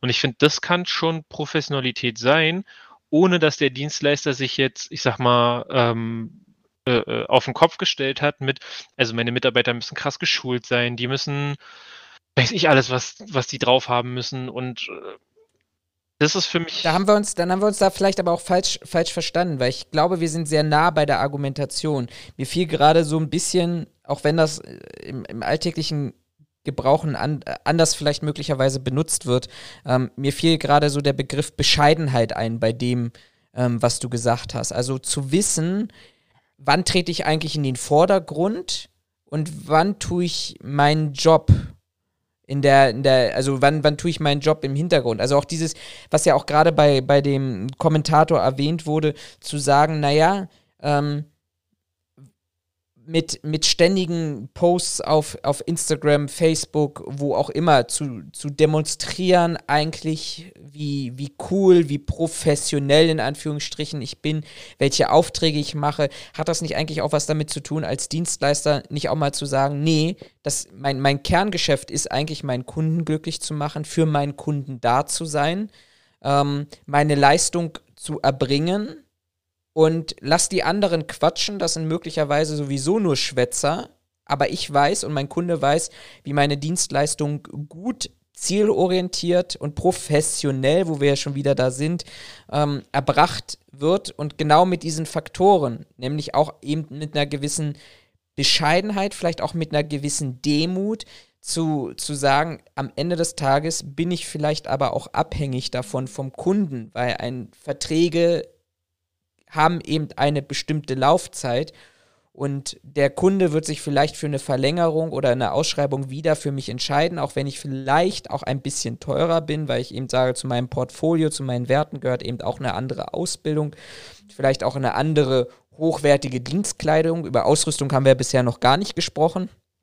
Ähm, und ich, er weiß aber, er kann sich auf mich verlassen. Also Bescheidenheit und Verlässlichkeit ist vielleicht an dieser Stelle ähm, die, die, die beiden, beiden richtigen Worte, die, die ja dann wieder ganz viel unterlegt werden können mit auch wieder mit gesetzlichen Anforderungen. Du hast es gerade eben gesagt, also auch dieses zu wissen, ähm, wo ich ja, was, was so mein Umfeld ist. Ich hatte das tatsächlich bei dieser IBIT-Fachtagung, die war ja im Olympiastadion, glaube ich, habe ich vorhin auch schon mal gesagt, ähm, und komme dann raus am Osttor ähm, und dadurch, dass ich nicht mal Hertha-Fan bin und das letzte Mal gefühlt, ja, 2019 zur letzten Fachtagung im Olympiastadion war, habe ich keine Ahnung von den Örtlichkeiten. Und ich gehe halt draußen, steht unterm Glockenturm ein Mitarbeiter, warum auch immer, immer in Schwarz, wie bei der Londoner, ähm, beim Buckingham Palace, haben sie auch so eine schöne Kuppel ihm da gebaut, dass er im, auch im Regen draußen steht. Was auch immer seine Tätigkeit ist. Ich habe keine Ahnung. Ähm, und ich gehe auf ihn zu, weil er sehr edel aussieht, gut gekleidet, in dunkel gekleidet, ordentlich gekleidet, auch mit Mantel und Anzugshose und Anzugsschuhen. Also der soll da offensichtlich repräsentieren. Und ich gehe hin und frage ihn, Entschuldigung, können Sie mir bitte sagen, wie ich jetzt am schnellsten zur S-Bahn komme? Und er antwortet mir, und das mag man mir jetzt böse auslegen, rassistisch auslegen, aber er antwortet mir, Zitat wie folgt, ich nix wissen. Und das ist jetzt wirklich nicht irgendwie übertrieben, sondern ich lege einen Eid auch gegebenenfalls darauf an, das waren seine Worte. Und in dem Augenblick war von der Fremd nach. Du hast gemerkt, dass der Dienstleister, der dafür zuständig ist, vielleicht nicht viel Wert auf die Personalauswahl gelegt hat, sondern dass es ihm in diesem Augenblick wichtig war, wie dieser Mensch gekleidet war und wie er dort aussah und welchen Eindruck er nach außen hin macht. Du hast aber relativ schnell, und das glaube ich, bietet sich auch ganz gut in das, in das Beispiel, was du gerade eben gesagt hast, ein, du hast sofort gemerkt, prüfst du diesen Mitarbeiter, wobei das keine Prüfung war, es war wirklich 22 Uhr und ich wollte so schnell wie möglich zur S-Bahn. Ähm, aber hinterfragst du den Mitarbeiter oder fragst du den Mitarbeiter etwas ganz Profanes, etwas, was er wissen müsste, weil er war höchstwahrscheinlich selber von der S-Bahn oder von der U-Bahn gekommen ist oder in seiner Einweisung hätte wissen müssen, erfahren müssen, wie komme ich jetzt zur S-Bahn, ist er auf der einen Seite A nicht mal in einem klaren, eindeutig gesprochenen Satz aussagefähig. Und das ist vielleicht noch gar nicht mal das Schlimme, weil er kann kommunizieren sondern er kann dir nicht mal beantworten, in welche Richtung die S-Bahn ist. Und das ist für mich zum Beispiel keine professionelle Dienstleistung an dieser Stelle. Ursächlich in dem Mitarbeiter. Hm, ja, aber das ist ja, das ist ja wieder genau die Sache dass wir jetzt die Professionalität am Auftreten oder an, am, an der, ich sag mal, Dienstdurchführung des Mitarbeiters festmachen. Und das ist ja das, was ich meinte, ähm, was ich witzigerweise in meinem Studium von einem, von einem Dozenten, der bei der Polizei tätig war, äh, der das auch sagte, sie können also der sagte es so, weil wir die Thematik in dem, in dem, äh, in der Stunde damals hatten. Der sagte, sie können tausend gute Mitarbeiter haben, auch bei der Polizei. Die machen ihren, machen ihren Dienst super. Die haben, wenn es nach Google-Bewertungen gehen würdest, die haben nur fünf Sterne, weil die super professionell sind, weil die super freundlich sind, weil sie helfen, wo sie können, weil die wirklich den Job leben. Du kannst ein schwarzes Schaf haben und deine tausend super Mitarbeiter interessieren niemanden. Ähm, und hier ist es genau das Gleiche. Wenn du ein schwarzes Schaf hast, dann wirst du in einem bestimmten Bereich niemals professionell sein, weil du einen hast, der quasi dein gesamtes Bild komplett zum Kippen bringt. Dass das nur einer von 1000 ist, was quasi, oder von mir aus einem 100, was dann ein Prozent ausmacht, interessiert an dem Punkt nicht mehr. Und deswegen sage ich, es gibt bestimmte Sachen, die äh, sollte man als, oder deswegen definiere ich Professionalität halt gerade so plump mit, das ist ein Dienstleister, der seine, seine, ähm, seine Dienstleistung, seine vertraglich festgelegte Leistung erbringt, ohne dass ich da einen Aufwand reinbringen muss, weil äh, er das von sich aus macht. Ähm, definiere ich mit Absicht so, weil du sonst sehr viele Faktoren bekommst, die er unter Umständen nicht 100% ähm, ähm, kontrollieren kann.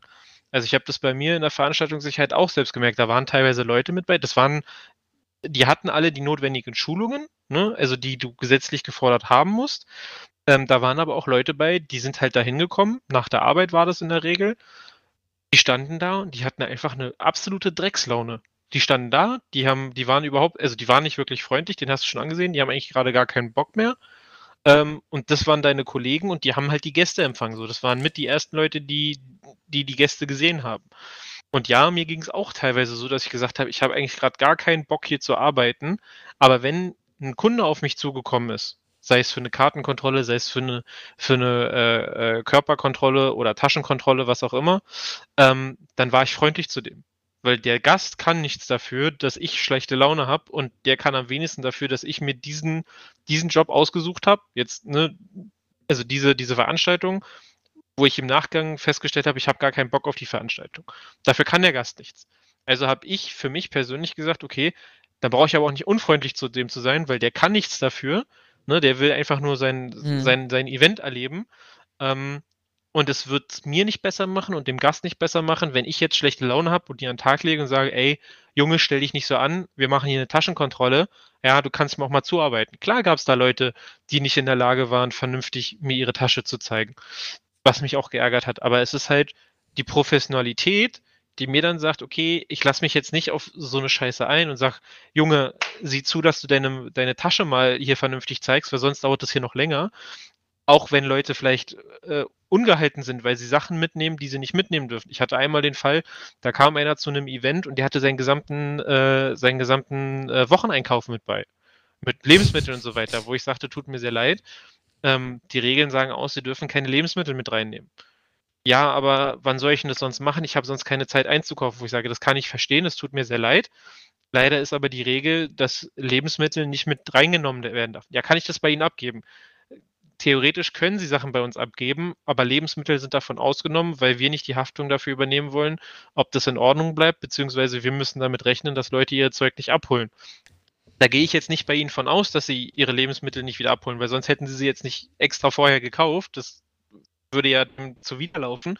Nur leider kann ich Ihnen das nicht anbieten, weil wir keine Lebensmittel verwahren auch gar nicht dürfen, aus rechtlichen Gründen. Aber ich, ich muss jetzt mal ganz kurz da reingrätschen. Du, du bestätigst mich ja komplett in meiner Argumentation. Was du ja gerade gemacht hast, ist, du bist in einer vielleicht jetzt nicht unbedingt hochkomplexen Situation. Also was heißt auch meine, ist ja nicht meine Definition, aber du bist, du bist in einer Situation, die abweichend von der Regel ist. Nee, die, die, Regel, die Regel, war, dass die Leute Sachen mitgebracht haben, die sie nicht mitbringen nee, dürfen und ich musste ihnen erklären, nee, nee, dass sie ja, nicht ja, dürfen. Ja, ja, ja, ja, das meine ich gar nicht mit der Regel, sondern mit der Regel Dienstausführung. Du bist ja normalerweise in der Situation, du guckst in die Tasche, ich habe auch lange genug Taschenkontrollen gemacht. Ja, bei dem einen oder anderen findest du etwas, aber dass jemand mit, mit seinen Wocheneinkäufen kommt, ist ja, ich würde mal sagen, doch eher die Ausnahme an dieser ich, Stelle. Ich hatte so jemanden tatsächlich ein einziges Mal, muss ich zugeben. Ne? Aber das, du bist in einer, einer Ausnahmesituation und du als Mensch, und dann ist ja die Frage, kann vielleicht, das wäre ja der nächste Schritt, kann der Mitarbeiter professioneller reagieren, als das Unternehmen die organisatorischen Prozesse vorgegeben hat dafür? Du hast ja gesagt, pass mal auf, ich habe jetzt hier ein Problem, wir beide haben ein Problem, aber du hast ihm ja eine Problem, du hast ja eine gewisse Problemlösungskompetenz erwiesen, indem du gesagt hast, ähm, indem du ihm erklärt hast, wieso das nicht machbar ist oder was machbar ist, welchen Rahmen, welche Grenzen wir hier haben.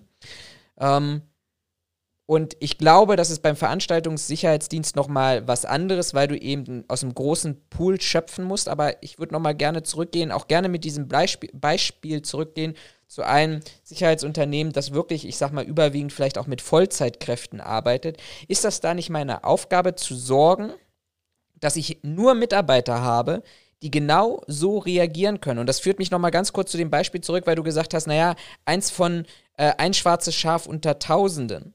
Ja, gebe ich dir recht. Ich würde jetzt an dieser Stelle niemals behaupten, dass der Sicherheitsdienst ähm, der das Olympiastadion bewacht und die Veranstaltungen dort und in Deutschland, äh, in Berlin weit betreibt, ähm, unprofessionell ist.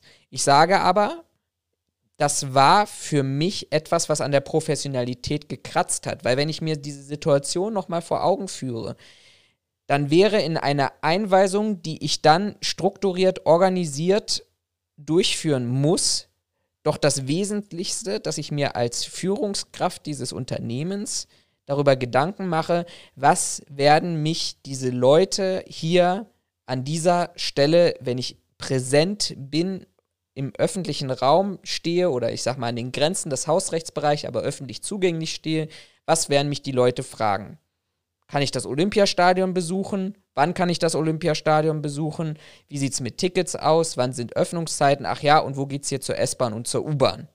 Und da muss ich eben auch vielleicht als, Organisa als Or Organisation, als Sicherheitsdienstleister dafür sorgen, dass eben genau diese Rahmenbedingungen organisatorisch geregelt sind, dass der Mitarbeiter eben nicht nur gut aussieht, wenn ich aber hinter die Fassade schaue, sofort damit konfrontiert bin, dass offensichtlich der Mitarbeiter nur gut ausschaut, aber sowohl Sprachkenntnisse auf der einen Seite schwierig sind, als auch auf der anderen Seite Ortskenntnisse schwierig sind. Ich habe ihn ja nicht nach Einsteins Relativitätstheorie gefragt, sondern eigentlich etwas, was vielleicht maximal 75 Meter von ihm entfernt ist, ähm, um, um praktisch nur eine kurze Hilfe zu haben. Ja, ich hätte auch bei Google Maps aufs Handy gucken können.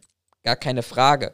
Aber mir war so, dass ich gesagt habe, da, da, da steht doch jemand, so wie du es ja auch in deinen Situationen beschrieben hast, den kann ich fragen und der wird mir möglicherweise helfen bei meinem Problem?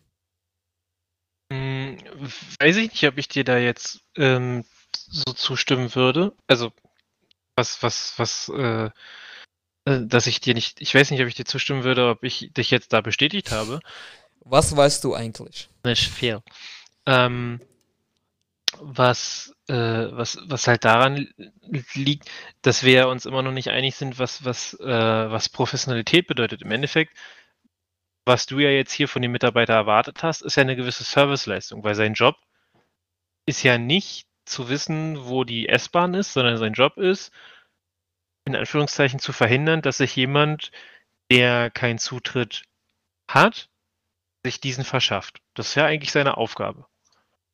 So. Würden wir jetzt mal spekulieren, weiß ich nicht. Aber nehmen wir das mal an. Gehen wir jetzt mal davon aus, wenn er da an einem Tor steht oder sowas, der hat halt eine gewisse Kleiderordnung, je nachdem, was für ein Klientel da kommt. Hast du in Veranstaltungshäusern ja auch, je nachdem, hier Olympiastadion, bestes Beispiel. Ähm, du hast die Jungs, die in den, äh, in den orangenen Wetten durch die Gegend horten. Die erkennst du relativ klar. Und sobald du dich in den VIP-Bereich begibst, tragen die plötzlich alle Krawatte und Anzug. So. Ist halt immer noch ein Sicherheitsdienst. Mit einer, ja. mit einer leicht veränderten Struktur. Aber ob ich jetzt eine gelbe Weste im Olympiastadion trage oder ob ich äh, einen Anzug trage mit einem Ausweis dran, ändert es grundsätzlich an meinem, an meinem Auftrag, ähm, eine, ein, ein, einen Zutritt zu kontrollieren, erstmal nichts. Äh, allerdings erwartest du ja jetzt einen Service, dass du hingehst und sagst, ey, Kollege, wo ist denn hier eigentlich die S-Bahn? So, und das ist ja eigentlich nicht Bestandteil seines Auftrags dass der nicht hätte antworten sollen mit ich nix wissen, brauchen wir nicht drüber reden. Aber nimmt das jetzt dem Unternehmen seine Professionalität, weil ein Mitarbeiter aus dem Raster fällt und du ihn eine Sache fragst, die mit seiner eigentlichen Auftragsgestaltung überhaupt nichts zu tun hat? Ähm, deshalb habe ich ja gesagt, ich gehe da gar nicht vom unter.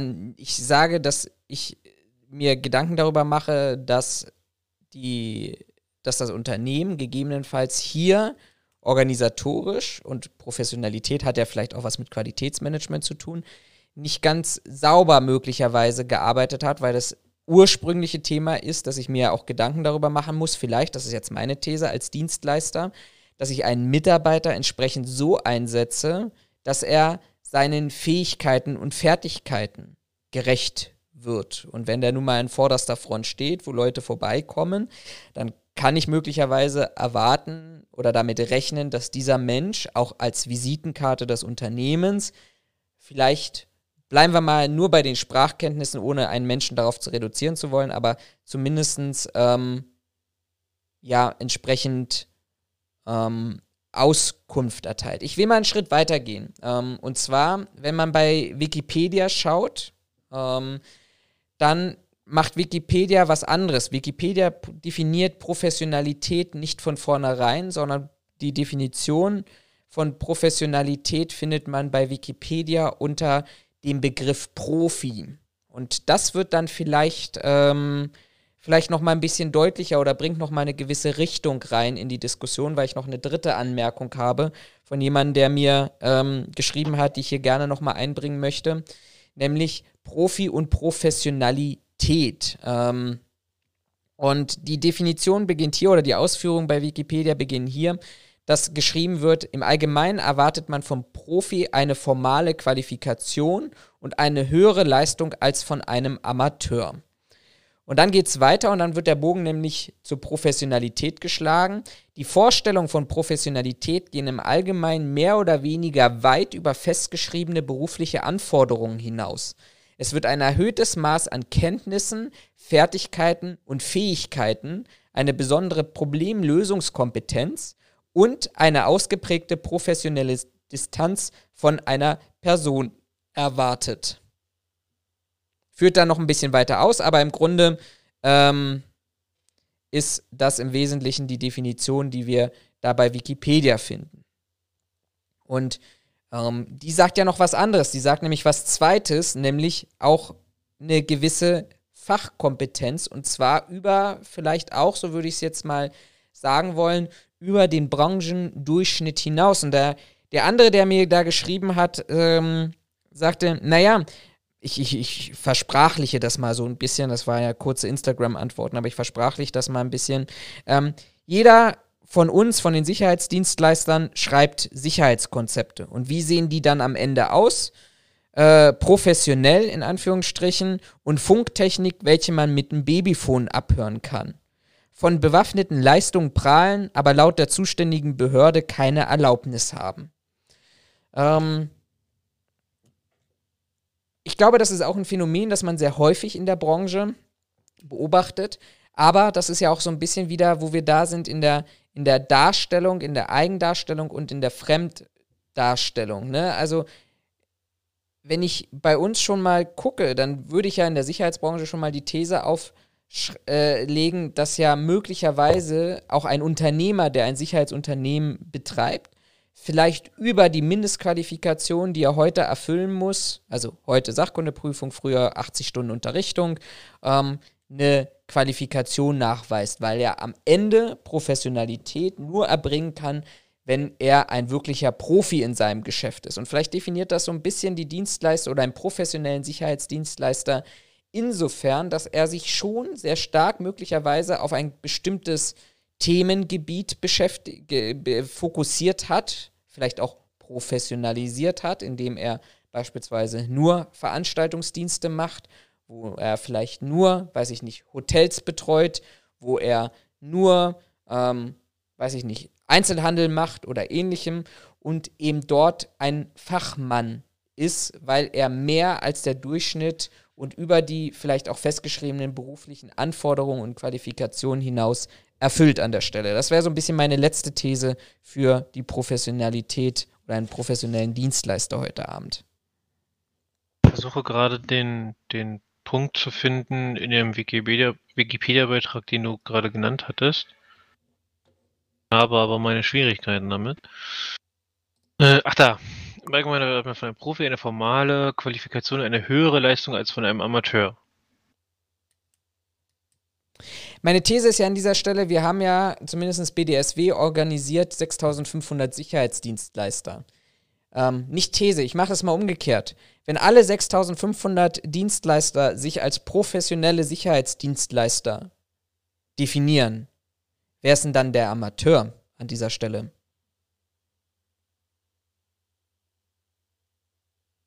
Ja, ich verstehe. Verstehst du den Punkt, den ich, den ja, ja, ich, ich weiß, ich weiß, an, an der Stelle machen? Ich weiß, worauf du hinaus willst, klar. Also, vielleicht ist das auch so ein bisschen, ähm, da, da kommen wir vielleicht auch wieder hin zu diesem allgemeinen Begriff auch der Qualität vielleicht. Wenn ich alles machen kann als Dienstleister, und jede Dienstleistung erbringe, dann bin ich vielleicht wieder an dem Punkt, dass ich sage, naja, wenn mein Mitarbeiter heute, wir machen es jetzt mal richtig krass, heute soll er Veranstaltungssicherheit machen. Morgen soll er ein Flüchtlingsheim bewachen und deeskalieren dort bei Streitigkeiten und Gewalt. Übermorgen macht er Personenschutz für den Vorstandsvorsitzenden der Firma XY. Und über übermorgen macht er bei Corona an einem Supermarkt Maskenkontrollen. Dann kann ich hingehen und sagen, okay, als Dienstleister oder als, als Unternehmen suche ich mir aus, was ist die allerhöchste Leistung, die mein Sicherheitsmitarbeiter erbringen muss. Und werde relativ schnell feststellen, dass höchstwahrscheinlich der Personenschutz weil ich da tatsächlich das Rechtsgut Leben, Gesundheit einer Person schütze, vielleicht auch andere Qualifikationsanforderungen brauche, weil es ein bewaffneter Personenschutz ist, ähm, an der Stelle ähm, die, die höchste Qualifizierung brauche.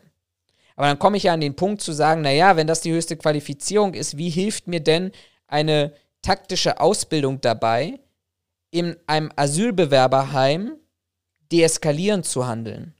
Und wie hilft mir das vielleicht dabei, die aktuellen Corona-Verordnungen zu kennen, damit ich weiß, wer muss eine Maske tragen, wie sieht ein Impfausweis aus, was sind gerade die aktuellen Anforderungen im Betreten des Supermarktes und gleichzeitig auch noch mal vielleicht so rudimentär zu wissen, was in der Sachkundeprüfung zu Diebstahl, Hausfriedensbruch und ähnlichem ähm, angesprochen wurde. Und da sind wir vielleicht wirklich bei diesem Thema, Schuster, bleib bei deinen Leisten und dass wir wegkommen müssen davon, dass Bewachung gleich Bewachung ist. Übrigens eine Kritik, die bei dieser Podiumsdiskussion sehr oft definiert wurde, die ich aber auch sofort mitgebe, dass die Sachkunde Ausbildung oder Qualifikation formal gesehen nur eine Basis sein kann. Wenn ich aber als Unternehmen bei dieser Basis bleibe und den meinen Mitarbeiter heute nach A, nach morgen nach B und übermorgen nach C schicke, wo er eigentlich ganz grundsätzlich andere, auch vielleicht soziale Kompetenzen, weiche Skills, Soft Skills kennen muss, ähm, nicht mitgebe, dann kann ich bin ich eben ein Dienstleister, der eine 0815-Dienstleistung erbringt, nämlich immer auf Basis der Minimalanforderungen. Wenn ich mich aber professionalisiere vielleicht an dieser Stelle und das gleichsetze mit einer Spezialisierung und mir Leute hole, die eben für einen Job, für eine Funktion, für ein Tätigkeitsfeld entweder gut vorbereitet sind, weil sie entsprechend Erfahrung mitbringen, oder ich sie darauf trainiere, dann bin ich vielleicht der Profi im Bereich Einzelhandel, dann bin ich vielleicht der Profi im Bereich Asylbewerberheime, dann bin ich der Profi in der Veranstaltungssicherheit, weil ich mich da mehr als über den Durchschnitt auskenne. Mm. Ich überlege gerade, weil ich den Definition, die du vorgelesen hattest, noch ein Stück weiter gelesen habe. Ähm, über das hinaus, was du geschrieben hast. Äh, der Begriff impliziert auch eine Rollenerwartung. Das ist ja im Endeffekt das, was ich gesagt habe. Mhm. So. Ne? Also ich erwarte, dass die Person in einer gewissen Art und Weise ihrer Rolle gerecht wird. Ähm, was ja dem entspricht, was ich gesagt habe, sie erbringt die Leistung, die ich, äh, ich sag mal, quasi erwarte. Ja. Jetzt wird hier weiter ausgeführt, der Begriff äh, äh Rollenerwartung. Dabei bezeichnet der Begriff solche Fähigkeiten, Kenntnisse und Verhaltenweisen, die man in Bezug auf die Ausübung oder Durchführung einer Tätigkeit von einer Person erwarten könnte, für die diese Tätigkeit den Schwerpunkt der beruflichen Arbeit bildet. Ja. Trifft für mich alles zu. Also auch wenn ich mich hinstelle und sage, jo, äh, ist halt so, äh, beziehungsweise weiß ich nicht, habe ich ausgebildet, hat, hat die entsprechende, die entsprechenden Kenntnisse, ähm, dann ist der ja schon professionell nach dieser D Definition hier. Unabhängig jetzt davon, ob er krass ausgebildet wurde, äh, weiß ich nicht, was wir da noch alles anlegen wollen. Aber im Grunde genommen erfülle ich das ja mit dieser Definition. Ich glaube, da ist eine andere Betrachtungsweise daran. Natürlich kannst du sagen, Bewachung ist Bewachung. Und da würde ich dir sogar einen gewissen Punkt recht geben. Auch ein Bewachungsprofi kann ein Bewachungsprofi sein. Also wenn ich wirklich sage, pass auf, mein Job ist es, hier kommt keiner rein oder durch diese Tür geht keiner durch. Und das kann ich auch vielleicht durch Kommunikation ähm, entsprechend deutlich machen.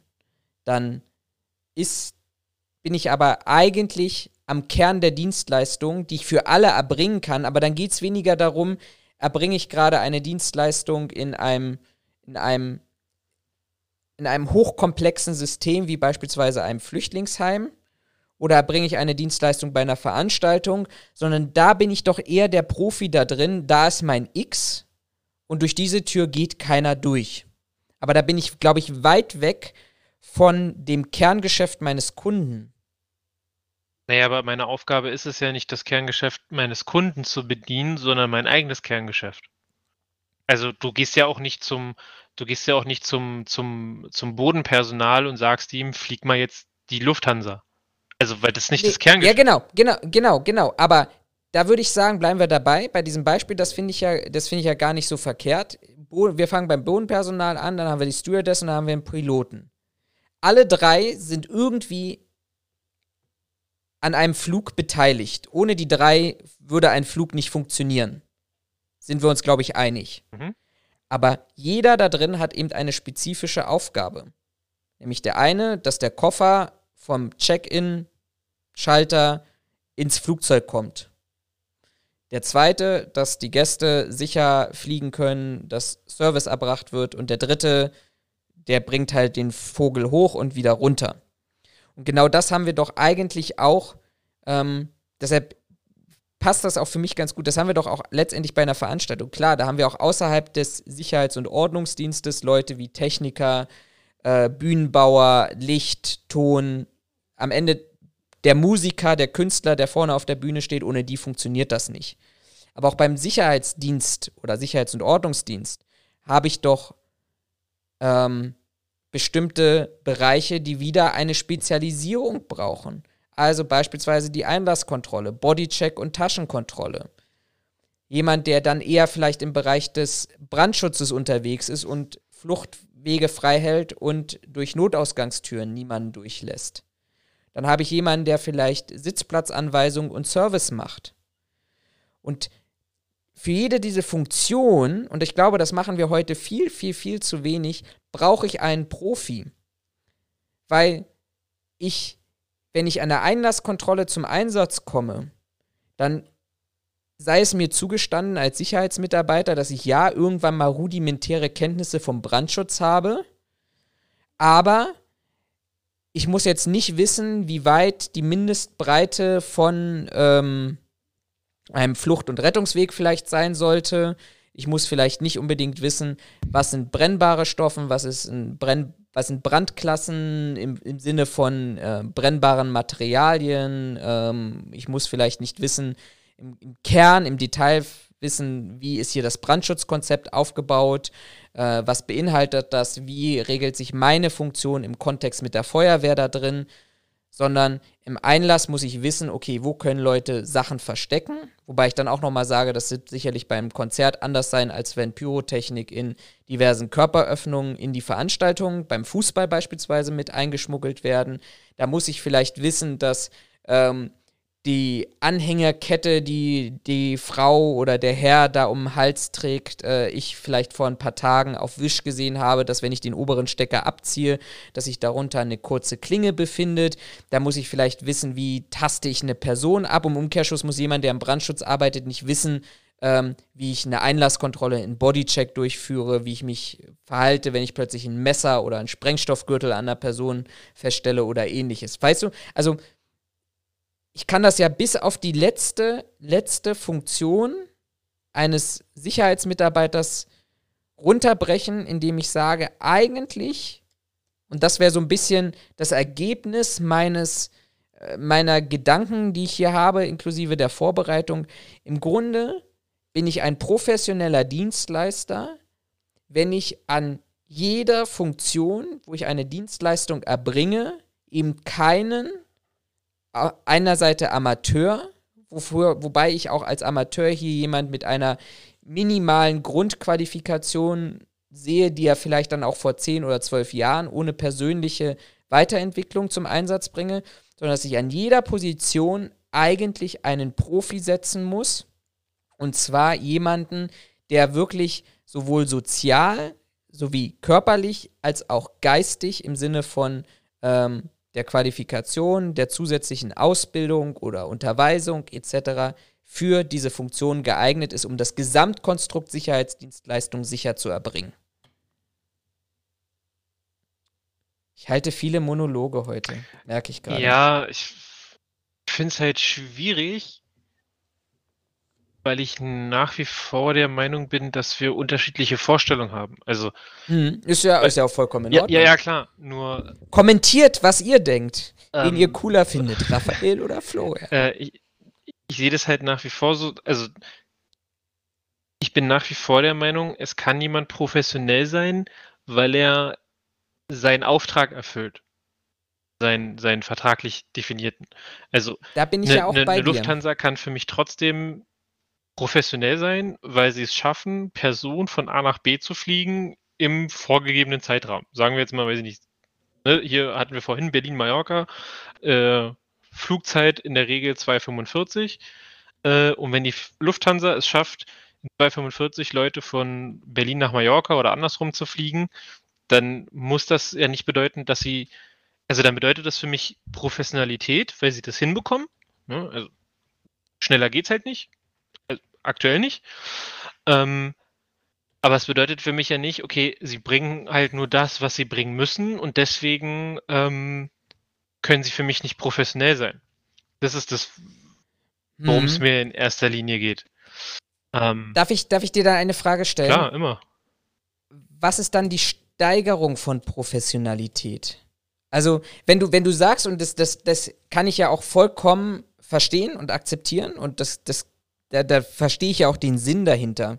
Wenn wir alle unseren Job machen, wie wir ihn machen sollten, weil es irgendwie in unserer Dienstanweisung steht, weil wir das unserem Kunden versprochen haben, weil wir einen Vertrag haben oder sonst irgendwas, dann sind wir professionell. Wer ist denn, wie würdest du denn jemanden bezeichnen, der noch eine Schippe drauflegt, weil er sagt, mir reicht 100% nicht aus, sondern ich möchte äh, äh, 150% liefern, weil erst dann fühle ich mich in einer gewissen Qualität.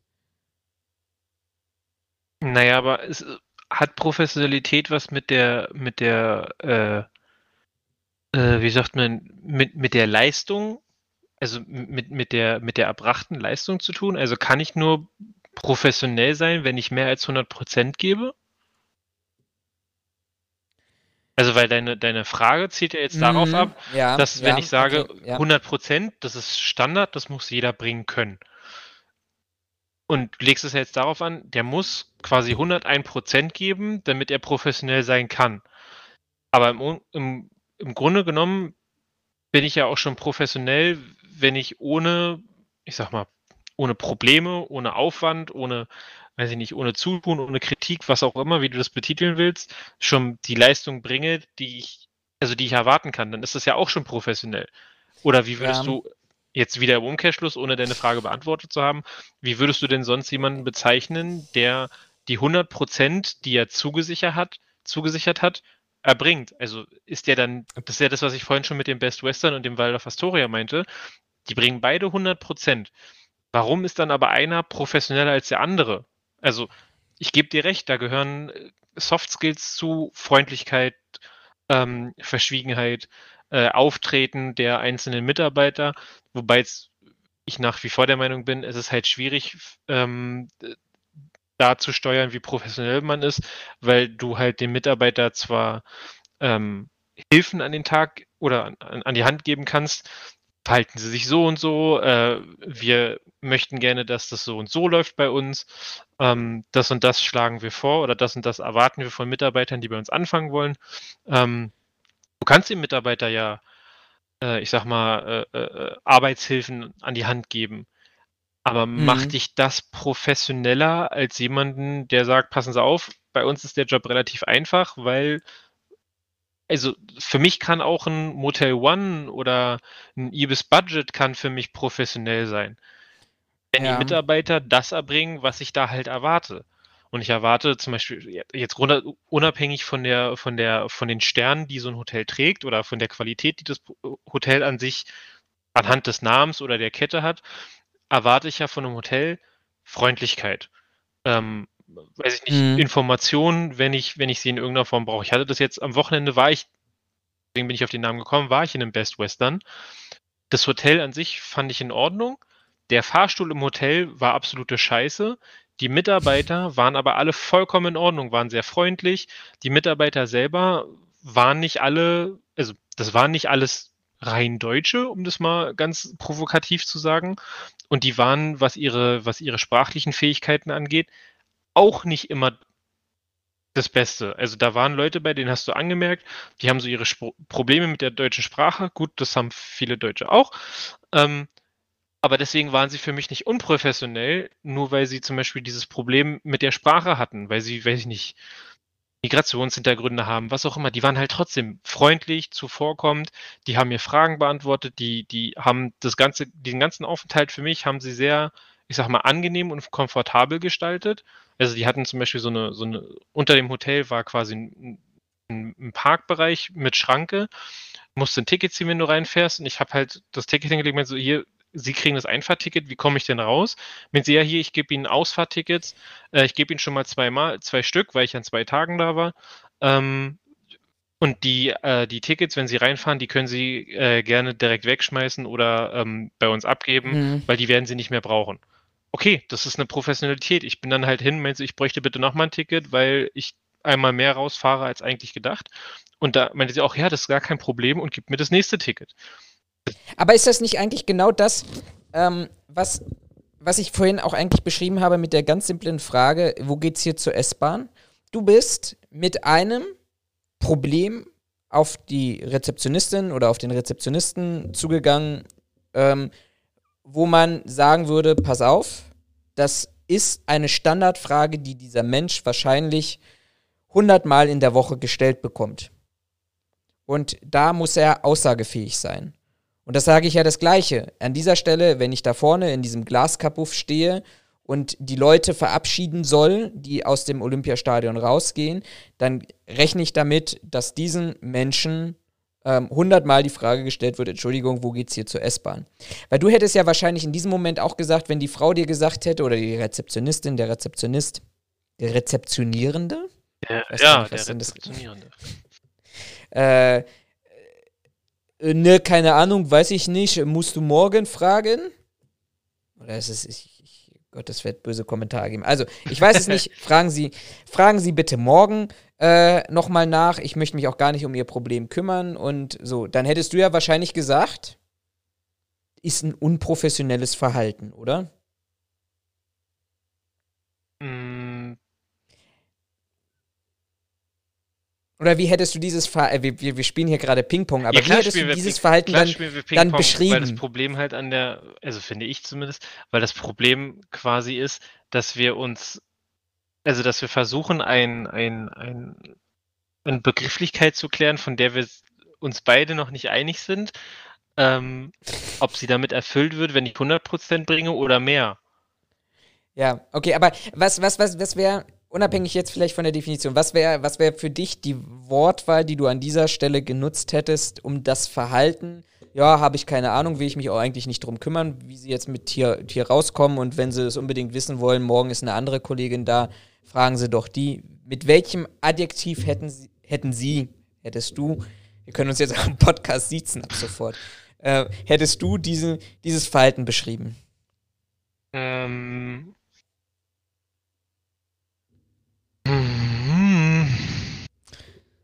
Total bescheuert, es gibt eine Yelp-Bewertung, aber keine positive. Na, ich, ich, also ich gebe dir recht, dass ich damit nicht zufrieden gewesen wäre. Ähm, ob ich deswegen jetzt aber gleich gesagt hätte, ey, unprofessionell, da, das ist halt der Punkt, wo ich mir noch nicht sicher bin. Ja, okay. Ist ja auch vollkommen in Ordnung. Ähm, ich hätte es wahrscheinlich auf die Person bezogen, kann ich ganz ehrlich sagen, und hätte in dieser Situation gesagt, pass auf, dieses Verhalten finde ich komplett unprofessionell. Wenn mir das beim zweiten Mitarbeiter aufgefallen wäre, dann würde ich wahrscheinlich schon sagen, das ist ein unprofessionelles Hotel. Weil offensichtlich das Hotel nicht in der Lage ist, seine Mitarbeiter dorthin gehend ähm, zu schulen und zu Mhm. prüfen. Ist aber meine Meinung, ähm, kann, äh, kann ja jeder anders sehen. Mir kam, jetzt ist er natürlich weg an der Stelle, mir kam nochmal ein, ah ja, du hattest mich ja gefragt, genau, in der Fragestellung, was ist 100% und was ist 150%? Ähm, wie würde ich jemanden bezeichnen, ähm, der, der 100% Leistung erbringt? Vertraglich vereinbarte Leistung. Mhm. Äh, Habe ich sogar ein Wort dafür, wäre für mich der Performer. Ich habe einen Ist-Zustand, also ich habe einen beschriebenen Soll-Zustand, der erfüllt einen beschriebenen Ist-Zustand. Wo ich dir recht gebe, und deshalb sage ich, ich, ich glaube, wo wir hinschauen, ist, du machst gerade die Abgrenzung nach unten hin Mhm. in der Begrifflichkeit der Professionalität, weil du sagst, okay, vielleicht auch, ich, ich, ich leg dir das jetzt mal in den Mund, meine Erfahrungen sind, wir haben sehr viele unprofessionelle Dienstleister, die nicht mehr in der Lage sind, ihre vertraglichen Leistungen zu erfüllen, die ähm, vielleicht auch eine unglückliche Personalauswahl haben, wo man froh sein kann, wenn man überhaupt irgendjemanden zu stehen hat, der dann dort steht ähm, und sagst, okay, ich finde das schon professionell, wenn ich 100% von dem bekomme, ähm, was ich bestellt habe.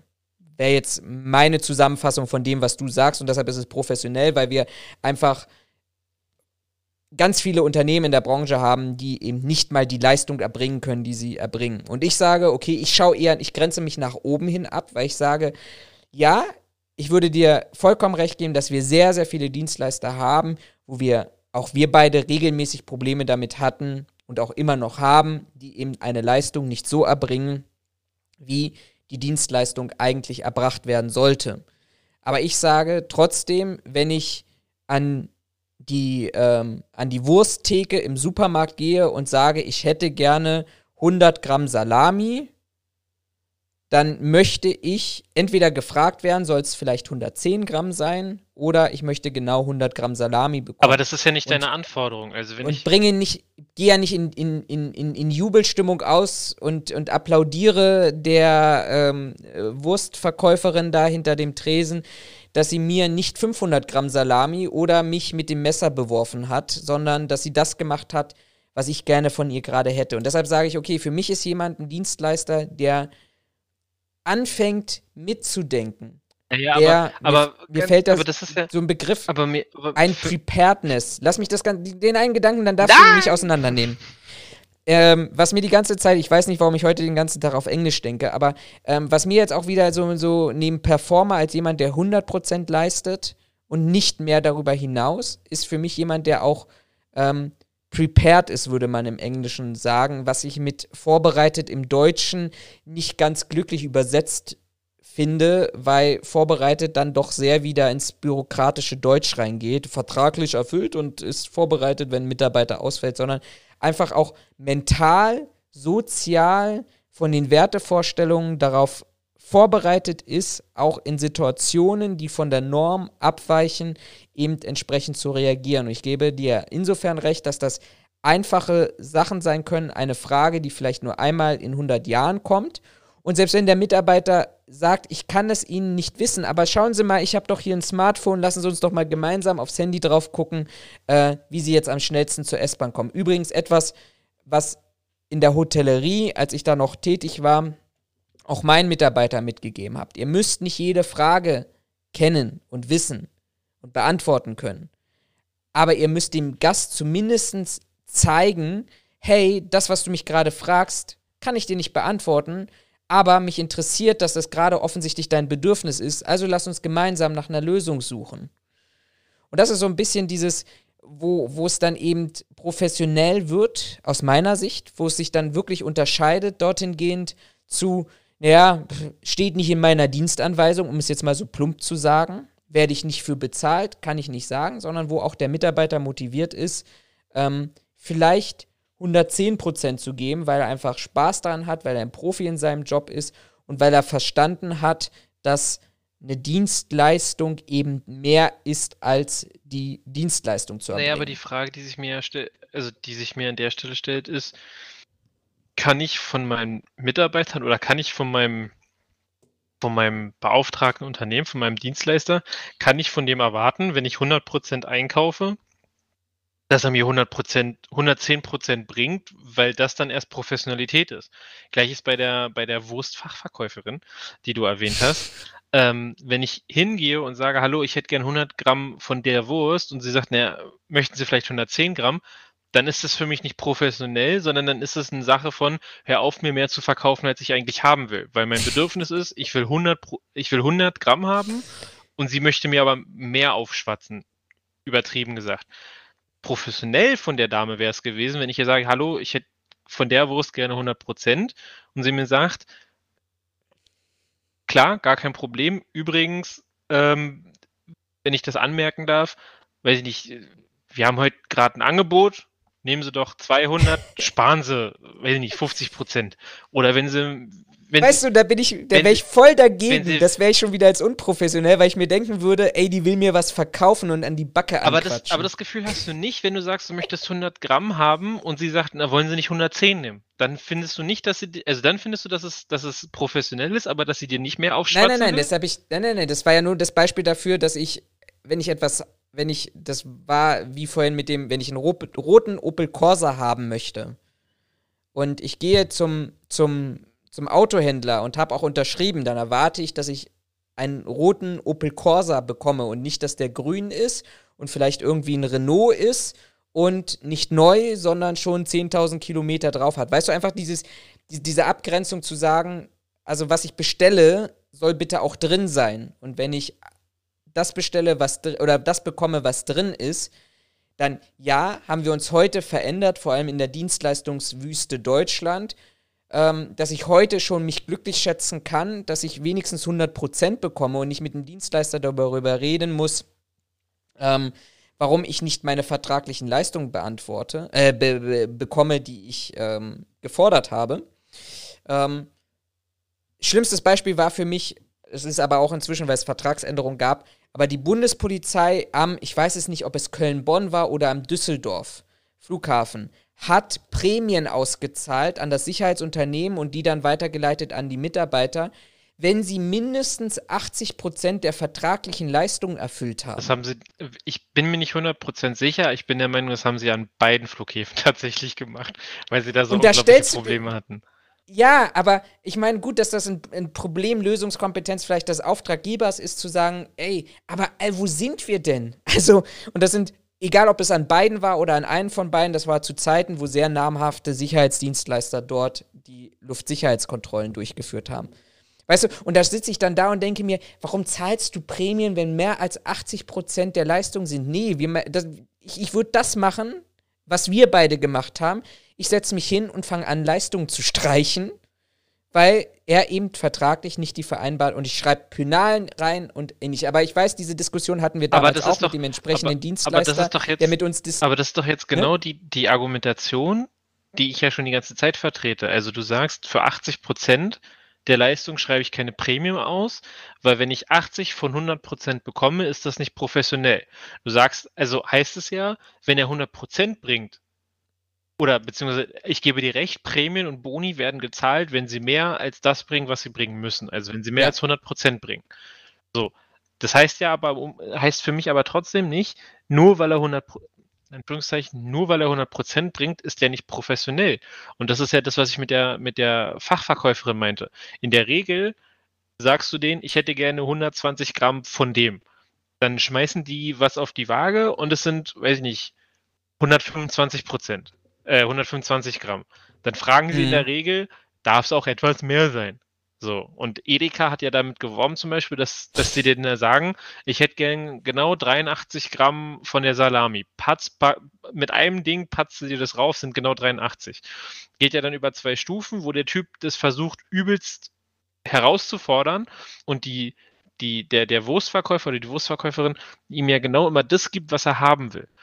Und wenn du es ganz, ganz streng genommen, ist das 100% Professionalität, weil er genau das bekommt, was er haben will und nicht die Frage kommt, darf es auch etwas mehr sein? Und also ich habe es noch nie gemacht, aber mir stellt sich die Frage, geh doch mal zur Wursttheke und sag, du hättest gerne 152 Gramm von der und der Wurst, sie packt dir 155 oder 160 drauf, fragt, darf es etwas mehr sein? Und du sagst, nein, ich will nicht mehr, ich will 152 Gramm, weil das nämlich genau auf meine vier Brote passt, die ich brauche, wenn ich zur Arbeit gehe. Die wird dich richtig scheiße angucken und die wird ordentlich äh, am Arbeiten sein und im Zweifelfall sagt die dir, ja, aber 152 kann ich nicht, weil die Scheibe das nicht hergibt. Aber ist das jetzt unprofessionell? Also, weißt du, so, die, diese Diskussion ist halt so, Also wenn damit gewor, also da, das können wir noch mal differenzieren und dann würde ich gerne mal zum Fazit kommen. Vielleicht kannst du deine Gedanken noch mal in zwei Sätzen und das würde ich auch noch mal meine Gedanken in zwei Sätzen machen und dann fordern wir die Zuhörer und Zuschauenden auf, ähm, was, was, was ihre Meinung dazu ist. Ähm, aber da bin ich ja an dem Punkt. Ich glaube, es gibt ja einfach auch gewisse Grenzen. Ne? Also genau 152 Gramm, vor allem bei Wurstscheinen. Was soll sie denn anfangen, dann nachher äh, Ja, die Fettaugen einzeln es auszuschneiden? ist ja aber nur ein doofes Das- Beispiel. Also, Nee, nee, aber ich bin ja voll bei dir. Also bei normal. Wenn aber, und jetzt sind wir dann bei Edeka angekommen, wenn aber Edeka damit wirbt und sagt, hey, unsere Wurstfachverkaufende können, Verkaufenden können auf das Gramm genau, dann sage ich, okay, pass auf, Leute, jetzt habt ihr die Messlatte hochgelegt, jetzt will ich das. Und dann würde ich mit denen auch diskutieren und sagen, ich brauche genau 152 Gramm. Ja, wieso? Äh, kennt es nicht 105? Nein, eure Werbung sagt, ihr könnt auf das Gramm genau mir hier Wurst verkaufen. Und wenn sie es dann nicht können, dann wäre ich an dem Punkt, wo ich sagen würde, naja, nicht der Mitarbeiter ist unprofessionell, weil der Mitarbeiter einfach an seine physischen Grenzen gebracht wird. Aber dann würde ich sagen, dann ist vielleicht aber die Marketingabteilung unprofessionell, obwohl ich vielleicht an dieser Stelle auch verstehen würde, ähm, dass da ein, ein gewisser Witz und ein Augenzwinkern dahinter steckt. Fazit. Hast du ein Fazit? Ja, Oder- na, na, mein Fazit äh, ist, auch wenn du sagst, dass du der gleichen Meinung bist, bin ich der Meinung, du bist nicht der gleichen Meinung. Aber mein Fazit ist und bleibt, dass Professionalität nicht durch Übererfüllung der, äh, der zugesagten Leistung entsteht, sondern für mein Dafürhalten Professionalität durch die Erfüllung äh, der zugesagten Leistung entsteht. Ähm, wobei man hier natürlich auf weiche Faktoren ähm, eingehen oder schauen muss, die wir schon angesprochen hatten, Höflichkeit, ähm, ähm, Zurückhaltung, Verschwiegenheit, äh, Benehmen etc. auftreten. Das ist für mich Professionalität, aber Professionalität ist für mich nicht daran gekoppelt, dass ich die zugesagte Leistung übererfülle, weil das für mich kein ausschlaggebender Punkt für eine Professionalität ist. Ich kann Leistung übererfüllen und trotzdem unprofessionell sein, weil die Mitarbeiter in Anführungszeichen scheiße sind. Das ist das Fazit. Das, dein Fazit, okay. Ähm, ich, mein Fazit ist, ich würde mich sehr gerne an einer rein wissenschaftlichen oder den wissenschaftlichen Definition, die wir hier angebracht haben, dran halten, dass ich sage, und diesen finde ich, den Gedanken finde ich ganz charmant, dass Professionalität im Zusammenhang steht mit ähm, Profi oder Profession, also wirklich ein Experte in seinem Gebiet zu sein, was ich glaube, auch vor den Mitarbeitern mir fordern und ähm, oder im Umkehrschluss auch fördern kann oder also fordern kann und fördern muss, ähm, dass ich doch der Argumentation folge, dass vor allem eine Branche, die sich darauf definiert, auf minimalste Basisqualifikation für sämtliche Tätigkeiten zu setzen, dass ich einen Mitarbeiter brauche, der darüber hinaus geschult ist, der eine gewisse Leidenschaft dafür mitbringt. Ähm, und wenn wir das als Unternehmen betrachten oder auf das Unternehmen bezogen betrachten, dass da eine gewisse Bescheidenheit dazu gehört, eine gewisse Ehrlichkeit, eine gewisse Verlässlichkeit ähm, und letztendlich auch eine gewisse professionelle Distanz an dieser Stelle habe hinsichtlich ähm, meiner Eigen- und Fremdwahrnehmung und dass sich ein Profi dadurch kennzeichnet, dass er, und das jetzt mal ganz speziell auf die Social Media, Ey, Kollege, zwei Sätze. jeden Kundenauftrag. Ja, das sind, sind sehr viele Kommata dazwischen. Ja, und viele uns. Und viele uns, wenige oder. Okay, jetzt haben wir fast zwei Stunden gefüllt, also wir sind nah an 2,45 gekommen. Ja. Ich habe so parallel gelesen, um mal just äh, äh, hier zu sein. Ähm, der Reporter, der Bild BZ äh, Reporter äh, Axel Lier hat gerade getwittert, liebe ELZ, ELZ der Polizei Berlin, braucht ihr noch Kugelschreiber? Offensichtlich ist das Programm ausgefallen, würde ich jetzt mal interpretieren. Darauf können wir jetzt wetten ähm, und schauen, ob wir da recht hatten. Aber wenn er sowas mit dem Augenzwinkern äh, postet, dann haben die Berliner Polizei offensichtlich mal wieder parallel ein technisches Problem. Wie so immer und wie so oft. Wie so immer. Irgendwie einmal jährlich. Also, das war jetzt an dieser Stelle tatsächlich mal die Folge, wo wir uns mal auch sehr lange, glaube ich, über ein Thema beschäftigt haben, mit einer ganz spezifischen Thematik, ähm, auch mal ausdiskutiert haben.